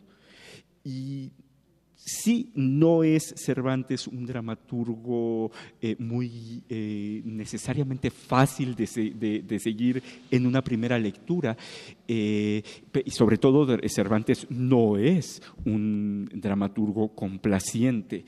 Entonces, por eso resulta que no siempre se, se lleva a escena su, su, su teatro. Digo, evidentemente, la numancia, que hay, hay un montaje. se presentó ayer y se presenta el día de hoy también. Eh, eh, efectivamente, y es un, es un montaje muy interesante de la Compañía Nacional.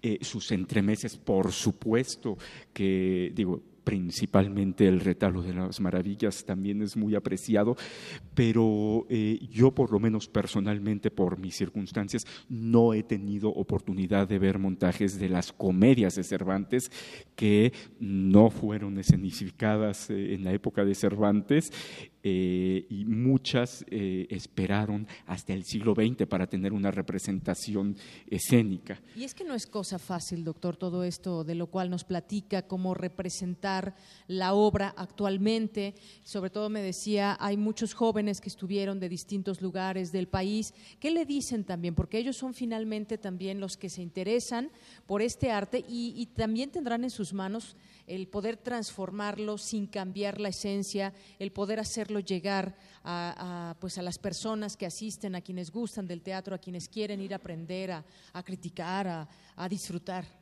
Eh, bueno, no, ha habido mucha oportunidad de tener interacción directa con los estudiantes. Eh, al parecer por ahí me, llegó una información de que, sí, eh, sí recibieron esta plática que di con mucho interés porque justamente hablé de una obra en particular que es El Rufián Dichoso y los aspectos de la escenificación que permiten considerar una lectura un poquito más próxima de, eh, de, la obra. Eh, y vaya, eh, yo espero que si en algún momento tanto directores como em, eh, como los estudiantes sí se interesen, si no por, eh, por una puesta en escena de la obra, eh, incluso cuando sí hagan una puesta en escena de las obras, de las comedias de Cervantes, que consideren que están hechas y pensadas para ser puestas en, escena, y si no se hace esto, por lo menos que consideren los aspectos escénicos y los aspectos escénicos de la época de Cervantes para acercarse a hacer una lectura y una interpretación del teatro cervantino. Muy bien, bueno, esta, esta ponencia suya fue el día de ayer, sin embargo seguirá aquí eh, disfrutando del festival y me imagino que también pues tendrá oportunidad de elegir por ahí algunos de los eventos a los cuales asistir y también pues ver de qué manera se desarrollan con estos conocimientos que ya, que ya se tienen de quien conoce la obra y quien trata de expresarla y de exponerla. Eh, sí, sí, me quedaré un poquito más para ver otras cosas, claro. Numancia quizás pueda ir. Eh, la Numancia ya la vi. Eh, y, ayer vi este... La Compañía Nacional de Teatro, Clásico de España y Ron Lala que, eh, no estoy haciendo ni publicidad ni promoción, pero fue un espectáculo muy interesante, muy, muy, eh, muy bueno. Bien, pues muchas gracias porque además mañana entrevistaremos a Ron Lala justamente, así que pues ya también tendremos oportunidad de, no, ya de una vez, ya están aquí saludando y, justamente hablaba usted, doctor, de ellos que le encantó, pues aquí están, ¿eh? Sin querer queriendo ya lo escucharon. Ah, qué bueno. muy bien, muchas gracias. Hasta luego, doctor Dan Casés Grig. Hasta luego, muchas gracias. Gracias. Arte y cultura.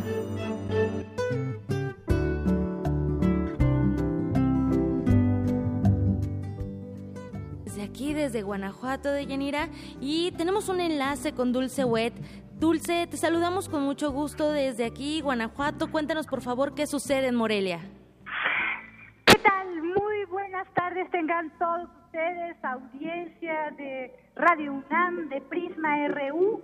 Déjenme platicarles un poco. Históricamente vivimos un momento único en el que la tecnología ocupa un papel preponderante y este encuentro, Visiones Sonoras 2016, de creadores, investigadores, teóricos e intérpretes, que ha venido realizándose desde el año 2004 es una sólida plataforma para compartir experiencias y creaciones en este ámbito.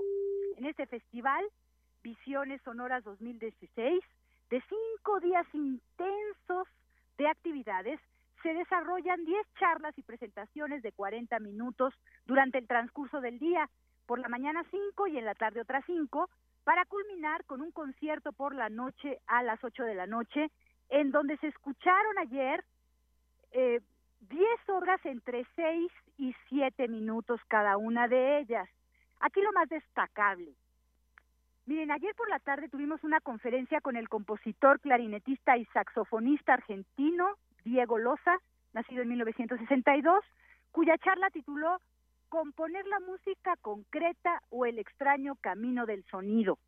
Él nos comparte su manera de hacer música a partir primeramente de una reflexión sobre las ideas que queremos desarrollar la captura de sonidos por medio de grabaciones de campo, almacenarlos en grandes bancos de sonidos y él propone que transformemos cada uno de ellos y ahondemos en todas sus posibilidades expresivas a partir de distintos tratamientos.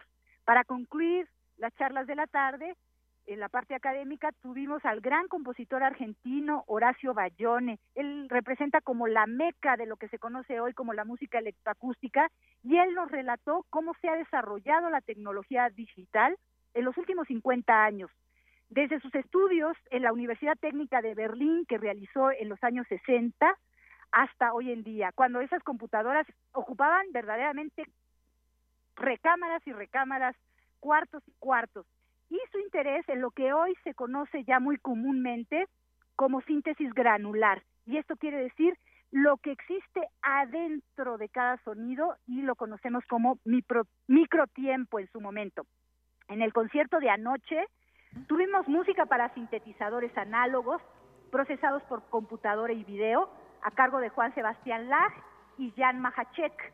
La conexión de dos artistas a través de la red desde Viena y aquí en Morelia en un acto performático en donde se traduce la actividad cerebral de ambos artistas a sonidos digitales. Esto se conoce como transducción. es como una traducción, pero se conoce como transducción. eh, estuvo perfecto, a cargo Dulce. de dos artistas polacos. Y déjame decirte que hubo tres estrenos mundiales. Uno del Reino Unido fue música electroacústica, otro de una chica que cantaba con electrónica en vivo, cubana, pero con una residencia en Canadá. Y el último fue la obra Piano Parlante, que fue una comisión de visiones sonoras y por los 12 años y del CEMAS por sus 10 a- años a cargo de Héctor Infanzón, quien realizó una improvisación jazzística sobre una grabación que funcionó como una cama sonora sobre la cual interpretó. Hasta aquí lo que sucedió ayer y hoy ya tuvimos 10 charlas y bueno, nos faltan otras otras. Muy bien, Otras Dulce. más y el concierto. Pues eso es lo que está sucediendo en el Festival de Música y Nuevas Tecnologías, Visiones Sonoras desde la ciudad de Morelia. Nos escuchamos mañana, Dulce, y cedemos los micrófonos a Deyanira Morán. Claro que sí, muchísimas gracias por su atención y estén atentos, métanse a la red www.visionessonoras.org para que vean todos los detalles de esta gran actividad, ah, tanto académica como artística. Muy bien. Muchas gracias, Dulce. Un abrazo. ¿De qué, Deyanira? A Hasta todos luego. ustedes también. Hasta Gracias. luego. Y bueno, pues continuamos aquí en el marco del Festival Internacional Cervantino. Yo decía que ayer, que mañana, pero no, hoy ya está con nosotros Ron Lala y me da mucho gusto que nos acompañen. Estoy aquí rodeada con ellos me da mucho gusto darles la bienvenida a todos. Muchas gracias por venir aquí a Prisma RU de Radio UNAM. Buenos Un placer, días, hola. un placer. Bueno, rápidamente les digo que Ron Lala es una compañía de teatro y humor con música en directo. Su propuesta, una combinación de música y textos originales con un lenguaje escénico propio, un trabajo de creación colectiva que da lugar al inconfundible estilo Ron Lalero. Bueno, pues ¿con quién empezamos? Para que nos platiquen un poco de lo que podemos escuchar, de lo que es Ron Lala. Ya se presentaron, van a tener alguna otra presentación. ¿Cómo te Oh, llamas? Me llamo Yayo Cáceres y soy el director. Yayo Cáceres- Sí, Cáceres. Cáceres, exactamente. Y hoy tenemos la segunda representación esta noche, esta tarde a las 6 de la tarde. ¿En dónde? En el mismo teatro, en el Teatro Principal. Muy bien. Anoche fue la primera y la ¿Cómo verdad les que muy bien, muy bien, lleno de público y la recepción fue fantástica. Nosotros teníamos mucha confianza con esto por el por cómo es el público mexicano. Yo en lo particular había tenido experiencia de estar aquí y, este, y entiendo que con el sentido del humor que tiene la sociedad y el acostumbramiento a la palabra y al doble sentido y al juego con las palabras, era importante para nosotros venir para testear y corroborar que realmente, eh, digamos, sigue estando vivo aquello que Cervantes, aquel humor humanista y aquella cosa que Cervantes pone de manifiesto en todo su, lo, que, lo, es que, lo que ha escrito. ¿no? Y creo que en México es un buen lugar para poner pues a prueba todo esto. Platíquenos también acerca de cómo el teatro con humor, con música, cómo se logra toda esa combinación. Me imagino que no es fácil, digo, yo no lo sabría hacer, pero a ver, aquí ¿quién- cómo te Nosotros llamas? tampoco, ¿qué tal? Soy Tampoco. Álvaro y creo que nosotros tampoco, pero sí sabemos eh, que el camino ah, está en los clásicos, el camino está en, en- en lo que es y lo que ha sido siempre el teatro, es decir, ah, acción, diversión, disfrute, palabra en escena y eh, como una cosa que repite mucho Yayo, ah, nuestro director refiriéndose al, teatro como deporteatro, ah, una, una impronta que no deje respirar al espectador, que le haga reír a carcajadas, llorar a lágrima viva y, y salir cambiado, diferente del teatro después de una experiencia eh, de vida que es lo que ha sido siempre el teatro desde el origen, creo. Así es. ¿Cómo los han recibido? ¿Qué, pues, ¿Qué expectativas tienen para este día? Día, no solamente vienen y, se van a presentar y se van, sino me imagino también tienen oportunidad un poco de conocer lo que es la ciudad. No sé si es la primera vez que vengan. Cuéntanos, ¿cómo te llamas? Pues eh, creo que es la primera vez en Guanajuato de todos. ¿Cómo te llamas? Daniel. Daniel. es la primera vez en esta ciudad y mira, hoy te cuento como, como experiencia eh, reciente, nos hemos encontrado con un grupo de, de jóvenes que venían de Guadalajara y que estaban fascinados con, con, la función.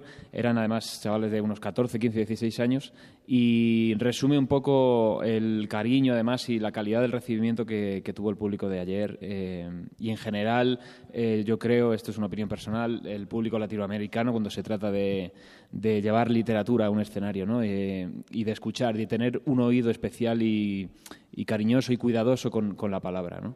Entonces el recibimiento fue fantástico y en una ciudad engalanada además, donde, donde todo, el, todo, todo rincón es, es el festival, todo, todo trocito de la ciudad es el ¿Ya se fueron a callejonear? Sí, hemos estado esta mañana pateando harto. A lo único que no fui yo al Callejón del Beso, que me dijeron que daba mala suerte el tercer escalón si iba solo y hace unos cuantos años que... sí, ¿Podrías tener un resbalón? bueno, tienen que ir al Callejón del Beso, ¿eh? acompañados o por ahí pueden encontrar a alguien y entonces... Sí, nosotros, es que nosotros ya no nos besamos, entre nosotros ya no nos besamos, no, ya, eh, ¿cómo te llamas? Yo soy Miguel. Miguel. ¿Qué tal? Muy bien. Miguel es el tirarrostro, o sea, el galán del grupo. Bueno, eh, no, o sea, lo que pasa es que desde que me ha cambiado la voz ya no tengo mucho que hacer, no. Ya no tienes pegue, como decimos. No es el, el, más galán, pero es el que más trabaja en ah, ello, digamos. el que más empeña. Sí, sí, pero todavía no he visitado el Callejón del Beso, no, no he pues tenido tienes oportunidad. Que ir antes de me ir. quedan 24 horas, no, más que suficiente. Pocas, ¿no? no, pero bueno, muy contentos, como estamos diciendo aquí con los compañeros. La verdad que yo también estaba mañana, que es la primera vez que hemos estado paseando un poquito, porque hemos estado dos, dos días prácticamente eh, metidos en el teatro y trabajando y tal. Y, y, a mí me ha pasado un poco lo mismo que contaba Daniel ahora. Me he encontrado con mucha gente que nos ha devuelto eh, muy, buenas, muy buenas sensaciones de la función de ayer, nos lo pasamos muy bien. Eh, yo creo que además tuvimos toda la sensación de que el público estaba con nosotros, tuvimos una recepción por su parte, un feedback, ¿no? que se llama en el teatro, eh, muy, muy guay, muy interesante. Nosotros nos lo pasamos muy bien, nos reímos mucho, ellos también, acabamos todos allí de fiesta, que es lo que nosotros queremos hacer con esta Cervantina, este, este homenaje a Cervantes, esta visión de, de, del escritor mm, en su, en su faceta más, más humana, más humorística, ¿no? Des, desprovista de caspa, como decimos allí, ¿no? Muy bien. Bueno, aquí falta alguien por hablar también, queremos escuchar. A este lo vais a contratar de locutor, ya ver. Sí. ¿Cómo te llamas? Hola, buenos días, soy Íñigo. Íñigo.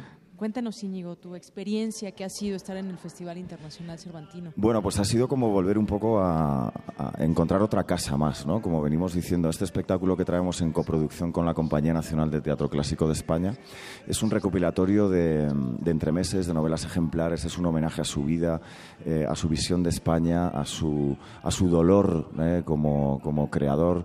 Eh, y bueno, como buen cronista social, eh, de repente hemos venido aquí y nos hemos dado cuenta el respeto, el cariño, eh, toda la promoción que se hace a, a, no solo al Quijote, sino a toda su obra. ¿no? El espectáculo que nosotros presentamos aquí en este momento tiene que ver con todo eso que no es Quijote, ¿no? también, que probablemente pueda ser quizá más desconocido, como hablaba antes el experto con el que estabas eh, entrevistando antes.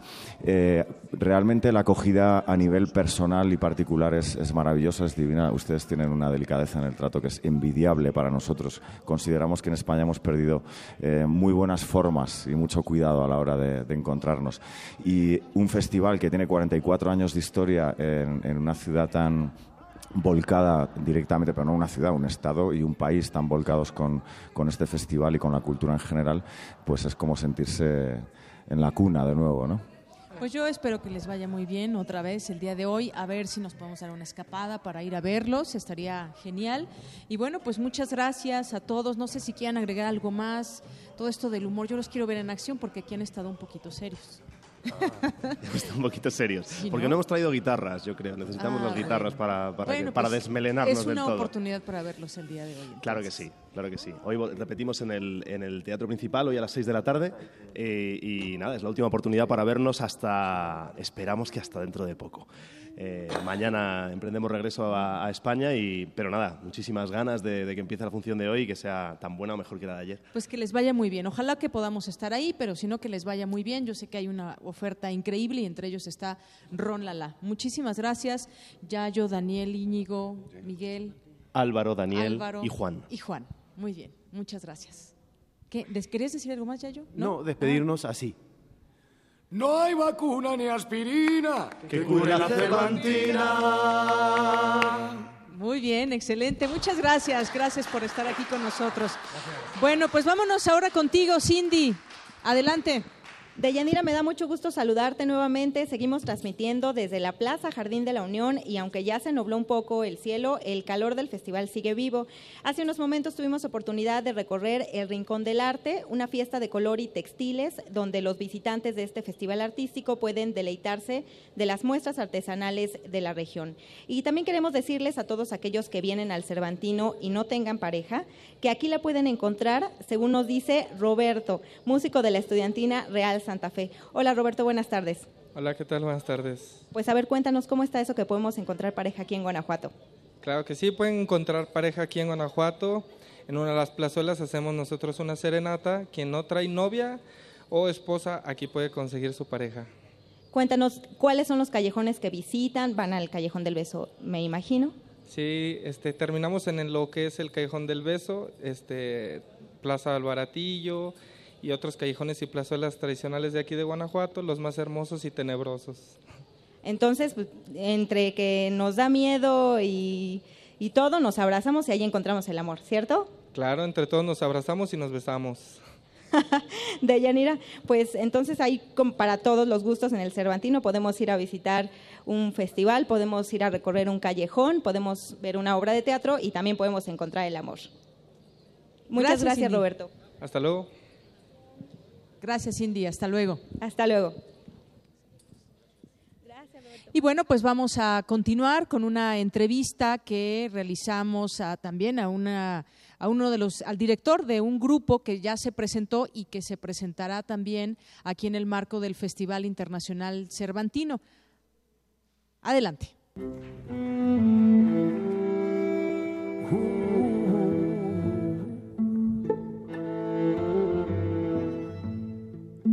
Vamos a charlar con Sebastián Paz Cheroni, él es director artístico de Ascanji. Ascani, bueno, ahorita me vas a corregir cómo se dice. Bienvenido a este espacio aquí en Prisma RU de Radio UNAM. Muchas gracias. Bueno, pues quisiera platicar contigo, Sebastián, sobre el grupo. Sé que ya se presentaron aquí en el Festival Internacional Cervantino y háblanos un poco de este de este grupo. Pues son músicos que tienen algunos sonidos eh, africanos, cantos. Cuéntanos cuál es la propuesta musical. Hemos tocado ayer en el Templo de la Valenciana por el Festival Cervantino. Eh, viernes vamos a tocar en Irapuato.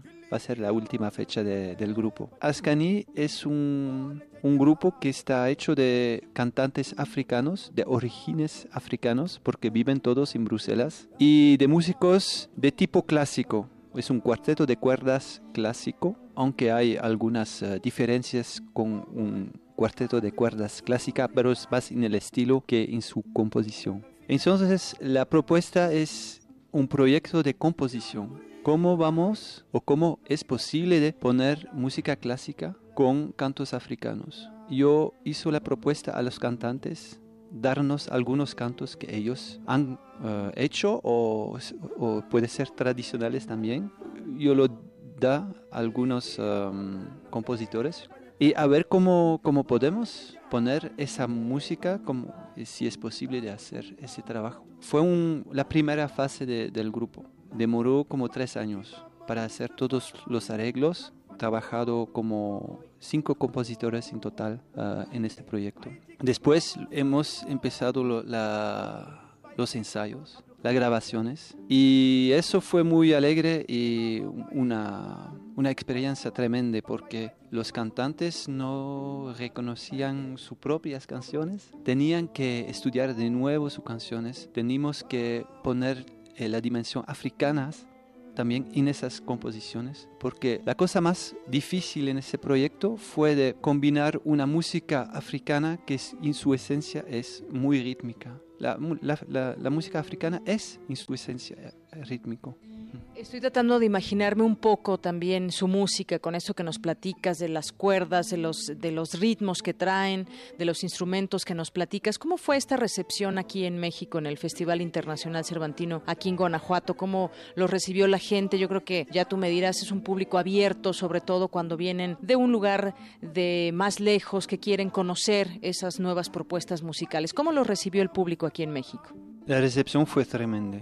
Y además que en el Templo de la Valenciana para nosotros fue un, sueño eh, de siempre de hacer un, concierto adentro de, de, una iglesia, porque el grupo tiene también una dimensión espiritual bien fuerte. Es la temática del grupo. Y por eso yo pienso que mismo si la gente no entendía muy bien las palabras, estaba muy eh, emocionante ese momento. La temática del grupo es de espiritual. Son todos cantos espirituales. Y por eso es un símbolo bastante fuerte de hacer esa música, porque hay cantos musulmán, por ejemplo. Hacer eso en una iglesia católica es bien fuerte de demostrar a la gente que es posible, que es posible de vivir junto y es también el mensaje que tiene el grupo. Bueno, pues Sebastián, no sé si deseas agregar algo más, quieres comentar algo más de, del grupo, eh, ¿tienen alguna página en Facebook eh, que podamos encontrar su música también? Sí, estamos, eh, tenemos un sitio que se llama ascani.com, una página Facebook, todavía no estamos por Twitter, pero... Próximamente. Próximamente. Y si no quiero agradecer nuevamente el Festival Cervantino por, eh, por su invitación porque estamos muy muy agradecidos de, de, tener esta oportunidad en México y esperamos que podamos volver un día en, en vuestro país. Gracias Sebastián.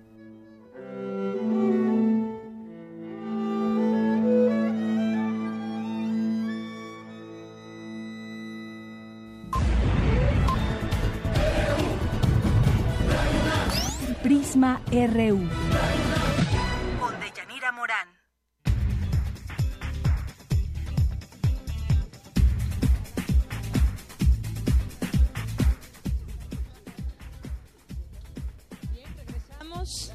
Regresamos. Aquí a Prisma RU, estamos transmitiendo en vivo desde el Festival Internacional Cervantino y estamos ya aquí a las afueras del Teatro Juárez, aquí enfrente donde está un bonito parque, un kiosco y bueno, pues tenemos una iglesia también. De aquí una pequeñita parte donde se ve también el Alpípila y pues mucha gente que está en las calles, como decíamos hemos venido diciendo, pues con mucho gusto y es una fiesta. Yo creo que entre más va pasando el día, esto se convierte más en una fiesta. Y hay una visitante que viene desde Italia. ¿Cómo te llamas? Francesca. Francesca, ¿de dónde sei? ¿Qué parte de Italia? ¿De qué parte del sur? Eh, ¿Cómo se llama? Sicilia. Sicilia. Ah, es un lugar muy bonito, Sicilia. en la playa. Está en la playa, hay una... Yo vivo en. Y cuéntanos, ¿a qué veniste aquí, a Guanajuato? Em, a septiembre del año pasado yo decidí de hacer una experiencia, un año en México. Entonces, eh, estoy aquí para hacer esta experiencia. Muy bien. ¿Y hace, eh, cuándo llegaste? ¿Tienes algunos eventos que ya hayas visto aquí del Festival Cervantino? Mm, no, ¿Te gustaría ir a alguno de ellos? ¿Conoces el programa? Creo que, creo que sí, sí. Oye, ¿vienes solita? No, eh, son con unos amigos extranjeros que son así, que son de Polonia, eh, Finlandia, Alemania, Francia y Taiwán. Muy bien. Bueno, aquí con quién estoy platicando? Ah, Nancy. Nancy, ¿de dónde vienes? Yo sí soy mexicana. Tú eres mexicana. Y cuéntanos, bueno, vienes aquí con varios amigos. ¿A qué vienen a, Guanajuato? ¿Van, ¿Ya tienen decidido a qué eventos van a acudir? No, todavía no. Bueno, dependiendo lo que le guste a cada uno, ¿verdad? A ver, ¿quién más está por aquí? Si te puedes acercar. ¿Cómo te llamas? Leila. ¿De dónde vienes? Francia. De Francia. Qué bien. ¿Y qué te ha parecido México hasta este momento, aquí el Festival Internacional Cervantino? Es mágico, es muy bueno. ¿Hablas español, veo? Más o menos. Plus moi. Muy bien. ¿Quién más tenemos por aquí? ¿Cómo te llamas? Acércate. Ah, Jenny. ¿De dónde vienes? Ah, Finlandia. De Finlandia. ¿Es la primera vez que vienes a México? Sí. Muy bien. ¿Tú no hablas español? Ah, no mucho. Un poco, pero veo que entiendes, ¿eh? Sí. Bueno, ¿y aquí quién más tenemos por aquí? Uh, Stash. ¿Cómo? Slash. Stash. Stash. Sí. ya te estoy cambiando el nombre como el de Guns N' Roses. Oye, y cuéntanos, eh, ¿qué te ha parecido hasta este momento esta visita en México, aquí al Festival Internacional Cervantino en Guanajuato? Bien. ¿De, de dónde me dijiste que eres, perdón? Sí, bueno, Polonia. De Polonia, híjole, ahí sí, ahí sí no le entramos al, a- al polaco. Pero bueno, muchas gracias por estar aquí. Gracias. Bueno, ya aprendiste una palabra. Bien, y nos encontramos aquí en la plaza del Jardín Unión y estamos pues viendo a todo, a- a- bueno, nos van a mandar aquí un saludo para esta estación que estamos transmitiendo en vivo. Este es nuestro primer día, mañana estaremos transmitiendo también desde aquí y seguramente tendremos muchas otras cosas que platicarles, que comentarles y muchas otras entrevistas. Pero aquí nuestros amigos que vienen de varias partes del mundo se quieren despedir de Radio UNAM. Muy bien, muchas gracias. Bueno, pues continuamos aquí en las afueras del Teatro Juárez, en esta edición número 44 del Festival Internacional Cervantino, que pues eh, ahorita ya con un sol radiante, me habían dicho hace que hace un par de días comenzó lloviendo este festival. Hoy estamos con un gran sol en las calles que están llenas, que hay mucha seguridad, está muy limpio. Tenemos aquí las personas que pues están en el cafecito, están muy tranquilamente viendo sus programas para decidir cuál, a cuáles de tantos eventos pueden asistir en esta pues gama de oportunidades que se dan para conocer más de cerca muchos y tantos eventos que ya les iremos platicando, como lo hemos hecho hasta el día de hoy, con algunos de los artistas que participan, como Ron Lala, que tocará más adelante, hoy a las seis de la tarde y otras pláticas también que se dan en este marco. Así que, pues bueno, agradecer también a toda la gente que nos ha recibido de la mejor manera aquí en Guanajuato. Mientras tanto, pues ahora nos vamos a ir Arte y Cultura con Tamara Quiroz. Adelante, Tamara. Deyanira, pues nosotros estamos en el interior de este Teatro Juárez, maravilloso, y bien lo comentaban, este Guanajuato tan mágico, con las musas, la literatura, la música, el teatro, ahí eh, resguardándonos, y también a un lado eh, la tumba de donde, donde representa a, Cervantes de Saavedra con una edición ahí, aquí, al ladito, donde tú estás, Deyanira. Y bueno, también el 6 de octubre de 1907 nació el cuentista y compositor mexicano Francisco Gabilondo Soler, Cricri, autor de más de 200 temas musicales para niños. En esta cuadragésima cuarta edición del Festival Internacional Cervantino, la estudiantina de la Universidad de Guanajuato ofrecerá un espectáculo dedicado a niños de todas las edades.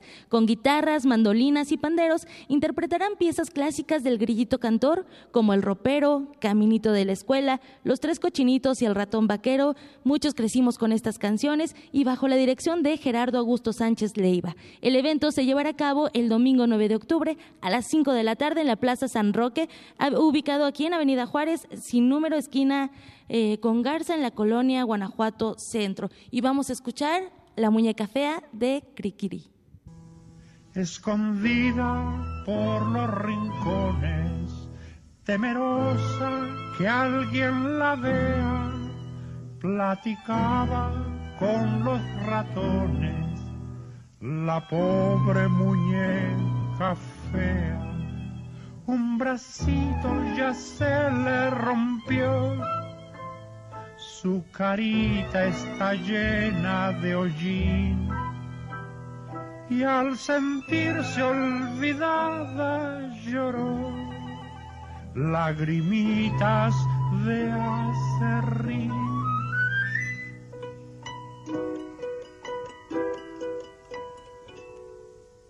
Muñequita, le dijo el ratón, ya no llores tontita, no tienes razón. Tus amigos no son los del mundo porque te olvidaron en este rincón. Prisma RU. Un programa con visión universitaria para el mundo. Bien, continuamos aquí en Prisma RU y vamos a dar paso a la poesía con Margarita Castillo, que como todos los jueves nos hace el honor de pues leernos algo con su hermosa voz. Una luchadora habla de un luchador. La profesora Lilia Limón Erazo educó bien a muchas generaciones de alumnos. Después educó mejor durante muchísimos años a profesores, o sea, era maestra de maestros. Y según muchos de sus alumnos, ella fue la mejor maestra de la normal. Ella le escribió un poema a Che. Vaya un saludo a la profesora Lilia con cariño. Adelante, Margarita. Poesía RU.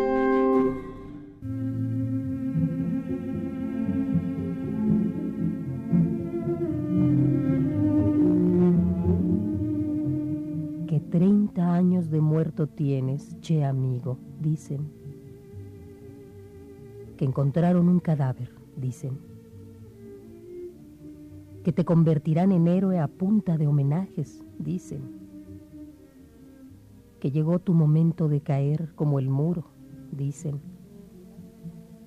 Que te lanzan de Bolivia y de América firme, dicen. Que solo la terquedad de Cuba te contiene, dicen. Que se acabó la historia, que ganaron, que no hay nada que hacer, dicen.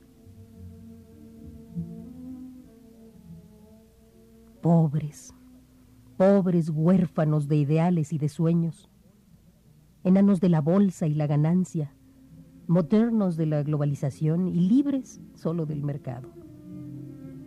Demócratas del voto y de partido nada más, obsoletos de humanidad.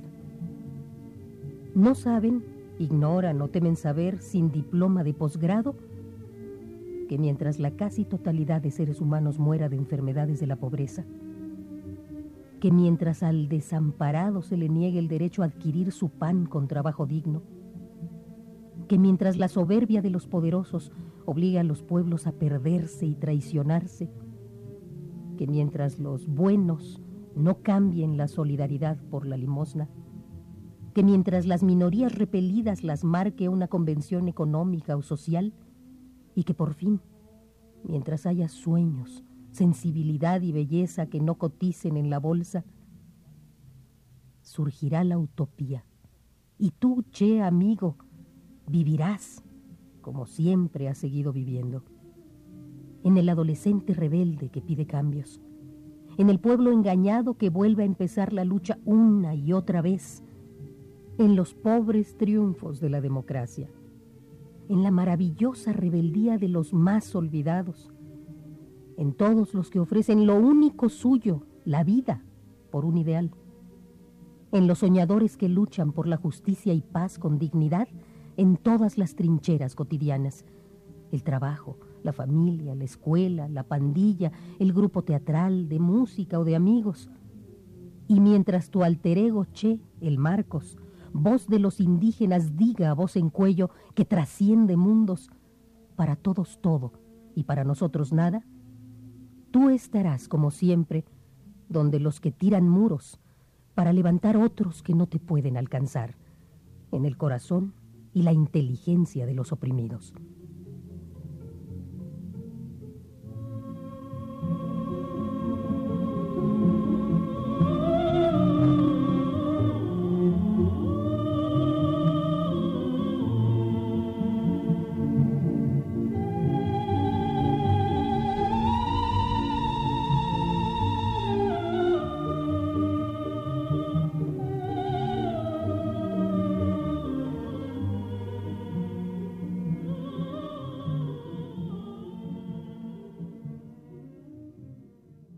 Utopía.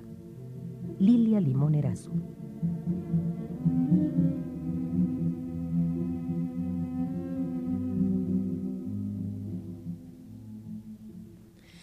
Gracias y un abrazo a Margarita Castillo. Bueno, pues continuamos aquí ya, ahora otra vez al interior del Teatro Juárez. Y me acompaña Miguel de la Cruz, seguramente muchos de ustedes ya lo conocen, es un periodista especializado en cultura, lo podemos ver pues prácticamente todos los días ahí en Canal 11. Y bueno, pues en, en distintos espacios me refiero también a todo lo que ha cubierto durante muchos años y además pues no sé si todos los eh, cervantinos, pero muchos de ellos sí has cubierto. Miguel, bienvenido. Te agradezco muchísimo, con, con mucho gusto estoy aquí. Y sí, no son todos, pero son exactamente, este es el 22, El 22. el número 22. La mitad. La mitad. Fíjate que te llevaría 27, que es lo que llevo en Canal 11, pero hubo a- por ahí un lapso eh, que, que me apartaron de la información cultural cuando acabó el noticiario cultural que existía. Y Ya ese- tiene tiempo. Ya tiene tiempo. Sí. Ese espacio duró cinco años. Ahí me pidieron cubrir información general. Eh, ahí conocí a Renato Dávalos en presidencia, porque pasé por ahí un par de meses. Sí. Eh, y después abrí la sección de, de ciencia. Y en una de esas, eh, bueno, estuve un año en la conducción en la mañana y eh, se sumaron cinco años en esas cosas y me ofrecieron regresar a cultura. Si le, si le sumamos esos cinco Sí. años que estuve fuera y los Ujú. 22 que llevo, llevaría 27 Cervantinos, pero me quedo en 22 hasta el momento. Muy bien. Oye, yo te decía, bueno, es que pues para cubrir un festival internacional cervantino con tantos eventos y demás, te decía yo, ya te la sabes, ya te sabes todo, pero no, siempre hay sorpresas, Miguel. Sí, nunca es suficiente. ¿eh? Nunca es suficiente y además si tomamos en cuenta que, que el, el concepto de arte cambia siempre. Es decir, ahora se considera arte lo que hace 20 o 25 años no. Y tienes que explorarlo de nuevo y además conociendo propuestas nuevas. Aquí vienen muchas propuestas de vanguardia, no siempre, Ujú. pero algunas cosas sí, y que no caben en el concepto que teníamos hace unos años. ¿no? Hay veces que cambia incluso en, en un lapso más corto, cinco, seis, siete años. Este año no he visto, vamos muy en el arranque, pero por ejemplo hace dos o tres años se presentaron ya muchas eh, propuestas escénicas donde tenía que ver una pantalla interactiva, el rayo láser, cosas muy técnicas o tecnológicas con propuestas escénicas que parecerían de lo más rudimentario. Entonces, pues cuando llegas pensando que lo sabes todo, este, te puedes dar un tope fuerte, pero Sí, no, y qué padre que haya pues nuevas propuestas y que te encuentres con nuevas sorpresas. eh, y lo decías muy bien, o sea, las generaciones también van avanzando y ahora pues vemos eh, otros, incluso puntos de vista de cómo mostrar este arte cervantino y bueno, pues las nuevas propuestas que están conjuntadas y que son muchas actividades, son cientos de actividades, Sí. puestas en escena, ópera, danza, de todo un poco. Entonces, me imagino que ha de ser también un poco difícil que cuando tú ves el programa digas, híjole, ¿y cuál cubro? sí. ¿Y de cuál reseño? ¿Y de cuál hablo? ¿Y, Y a quién entrevisto? Fíjate que hay siempre huecos. Hace un momento eh, me decían, ¿cuál es la propuesta de hoy para el noticiario de las 2 de la tarde que acabamos de estar al aire? Eh, dije, a ver, tengo entre dos temas, pero esperemos. Y resulta que en la Plaza de San Roque, donde don Enrique Ruelas en 1953 comenzó la escenificación de los entremeses cervantinos, hay una escultura, un- monumento a él, y ayer que platiqué con su hijo, con el doctor Ruelas, me decía, mañana vamos a colocar unas flores y hacer una guardia, porque precisamente hoy se cumplen 29 años de su fallecimiento. Y dije, ahí está la nota, no voy a. por lo menos hacer el recuerdo. Y llegamos y no llegaba nadie, y ya teníamos el noticiario encima, y decían... bueno, imagen y las la imagen. entrevistas. Entonces, bueno, pero hay datos muy interesantes. Fíjate, hasta ahora me enteré que le busqué a las placas y todo lo que hay ahí, que el templo de San Roque se construyó en 1726, me parece. Pero donde se escenificaron, eh, bueno, donde empezaron a escenificarse los entremeses era el Panteón. Y que la mayor, bueno, buena parte de la gente que falleció durante eh, la, la lucha en la Lóndiga se enterraron ahí. Y después ya cambió, se hizo la plaza y ahí nació el Cervantino. Eso hay datos muy interesantes, pero por ejemplo fue algo que nos encontramos sobre la marcha. ¿no? Sí hay muchos temas, sí hay que rascarle, buscarle, y a veces te encuentras sorpresas que no precisamente vienen en el programa, sino que se dan en Guanajuato mismo. Así es que eso es también parte de las de las sorpresas buenas que tiene venir y caminar estas calles y, y reportearlo, porque además pues es un reportero cultural que te das cuenta de todo eso justamente porque pues porque tú buscas la nota, vas hacia la nota, no es que la nota vaya hacia ti y simplemente pues hay que saber, hay que saber por dónde. Qué bueno que te que te encontramos por aquí, que te trajeron hasta acá para que platiques y compartas con nosotros esta hermosa actividad que que, que tú realizas, que es el periodismo cultural. Con todo gusto. Y a mí también eh, los felicito que se haga esto aquí porque es, es ver la, la radio pública viva en el lugar donde hay tanta vida. Es de felicitarlos también. Bueno, pues qué gusto saludarte en persona, Miguel de la Cruz. Te lo agradezco yo a ti. Hasta luego. Hasta luego. Visto lo cual por Don Quijote dijo, pues aunque mováis más brazos que los del gigante Briaéreo, me lo habéis de pagar. Y diciendo esto, encomendándose de todo corazón a su señora Dulcinea y pidiéndole que le socorriese en tal trance, bien cubierto de su rodela y con la lanza en el ristre, arremetió a galope tendido con Rocinante y embistió al primer molino que estaba delante y al darle una lanzada en el aspa, le revolvió el viento con tanta furia que hizo pedazos la lanza, llevándose tras sí al caballo y al caballero, que fue rodando muy maltrecho por el campo. Acudió Sancho Panza a socorrerlo a todo el correr de su asno, y cuando llegó, halló que no se podía menear. Bien, pues ¿qué estamos escuchando, Oscar Peralta? Tú que pues llegaste un poquito antes que nosotros y que te diste la tarea de trabajar y de salir también y encontrar y traernos ahora algunas postales sonoras. Sí, por ahí estuvimos dando la vuelta y como ya lo comentabas con Miguel, hay muchas actividades y muchas veces es no es tanto que tú vayas a la actividad, sino la, que la actividad llega a ti de alguna forma, ¿no? Estás vagando en las calles y te encuentras algo. Y lo que estamos escuchando precisamente es en un kiosco, es una lectura dramatizada del Quijote, escuchamos un fragmento, se juntaron alrededor de seis actores y la estuvieron eh, dramatizando, ¿no? Entonces llegó la actividad a nosotros y ahí está un pequeño registro sonoro de estas muchas actividades que hay, que el Cervantino incluye, como lo mencionaban, teatro, cine, música, danza y espectáculos audiovisuales. Así es una gama de cosas que podemos ver, apreciar y disfrutar sobre todo. Quienes nos estén escuchando, bueno, pues les hemos llevado un poco de lo que ha sido hasta este momento el Festival Internacional Cervantino. Decía hace rato en alguna de las entrevistas que esto apenas comienza, faltan todavía varios días y también aquí estará presente en Radio UNAM, vendrá también otro programa, Primer Movimiento, pero bueno, por lo pronto nosotros estamos aquí y seguirás hoy con, ese trabajo de algunas postales sonoras, ya mañana nos platicarás. Seguiremos trabajando, buscando sonidos que, que les lleve Guanajuato hasta sus oídos. Y bueno, también mencionar que el Cervantino tiene sedes en, en León y tiene actividades también en el Distrito Federal. Entonces, lo recomendable es que si quieren asistir a alguno, algo que les interese, se meten a la página del Cervantino y ahí pueden descargar toda la agenda y encontrarán pues oferta para todos los gustos. Así es, fíjate que uno de los objetivos es que estará al alcance de todos los asistentes una programación que incluye, y aquí vienen los, los datos fuertes, 700 actividades de 3.500 artistas, 500 de los cuales son de la Universidad de Guanajuato, también ya nos los comentaban algunos de nuestros entrevistados de, de la Dirección de Cultura, un enorme corte del estado de Guanajuato, de México y 38 países invitados de cinco continentes. Guanajuato, una de las más importantes ciudades culturales del mundo, está celebrando los 400 años de inmortalidad de Miguel de Cervantes Saavedra.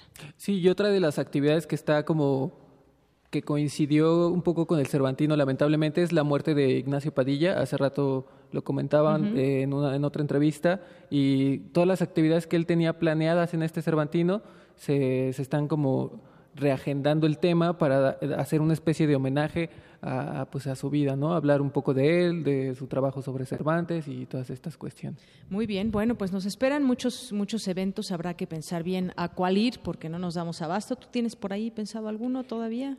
Yo todavía no, creo que uno de ópera me interesaría verlo y ayer fui, tuve la oportunidad de, eh, de ir al, a la Lóndiga y estuvimos escuchando un grupo colombiano de fusión muy bueno, se llama Puerto Candelaria, por ahí en estos días escucharemos algo Muy bien. y pues hay oferta para todo.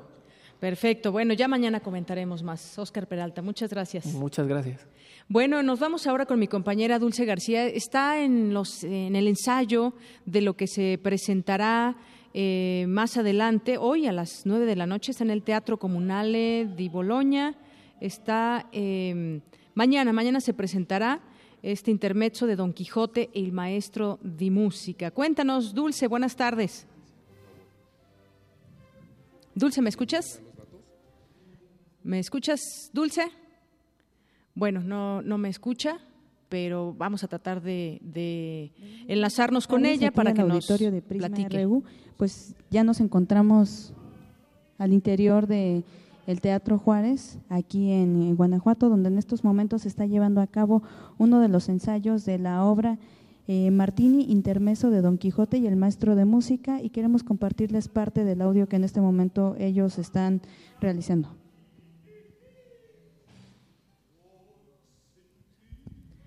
Bueno, escuchamos un poco lejos, pero eh, decías que esta obra intermezzo de Don Quijote y bueno, pues est- estas personas, estos artistas que vienen Bueno, del pues Teatro esto es Comunal Edi de lo Boloña. que se va a escuchar mañana aquí en el Teatro Juárez a las nueve de la noche. No se lo pueden perder, de verdad. Además es un lugar magnífico, tiene una construcción pues impresionante, les va a gustar muchísimo, es algo de lo que también pueden disfrutar. Y bueno, quería platicarles también que dimos un recorrido por el centro histórico de Guanajuato. Eh, te comento que hemos eh, pasado por una de las calles subterráneas que tanto caracterizan a esta ciudad, de verdad que son calles de película de Yanira.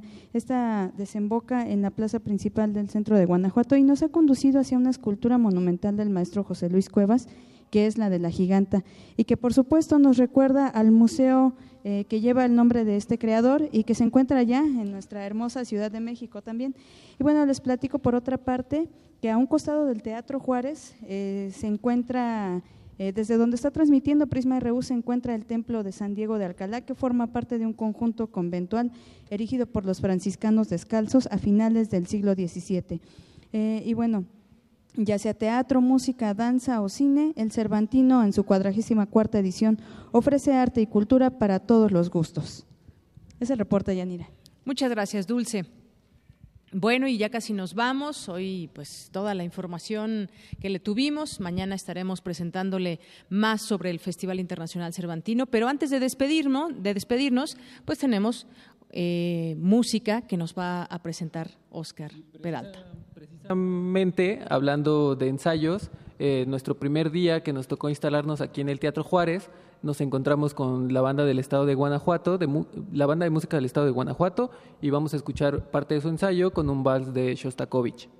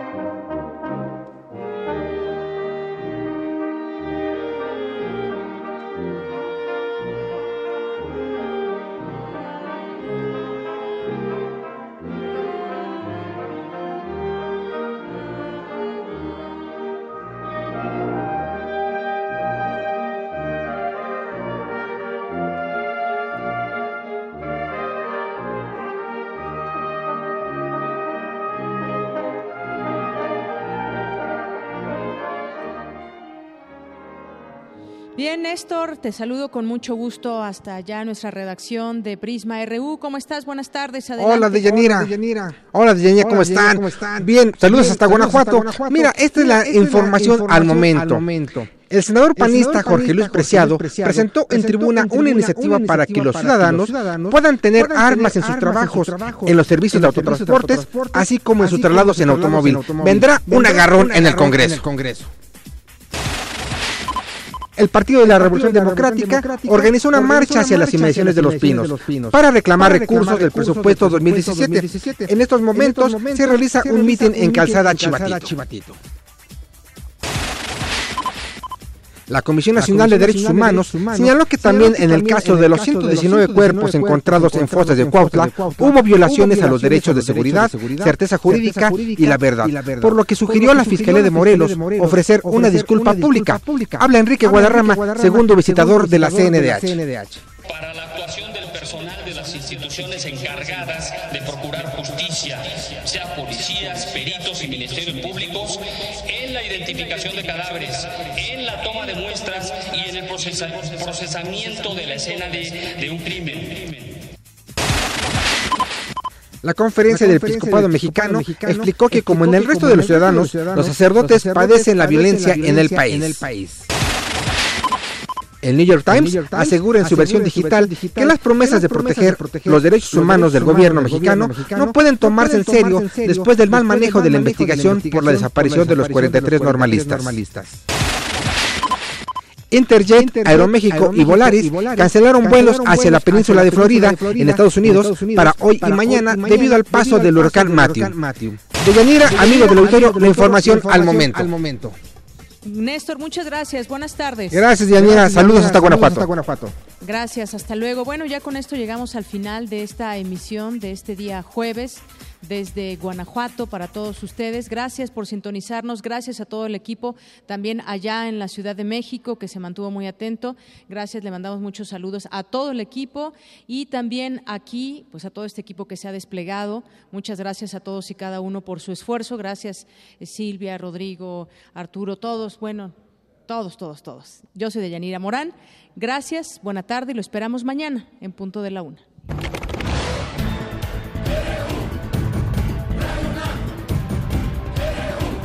Prisma RU, los perfiles del acontecer universitario de México y el mundo en una frecuencia. De lunes a viernes, de 1 a 3 de la tarde. Radio UNAM, clásicamente informativa.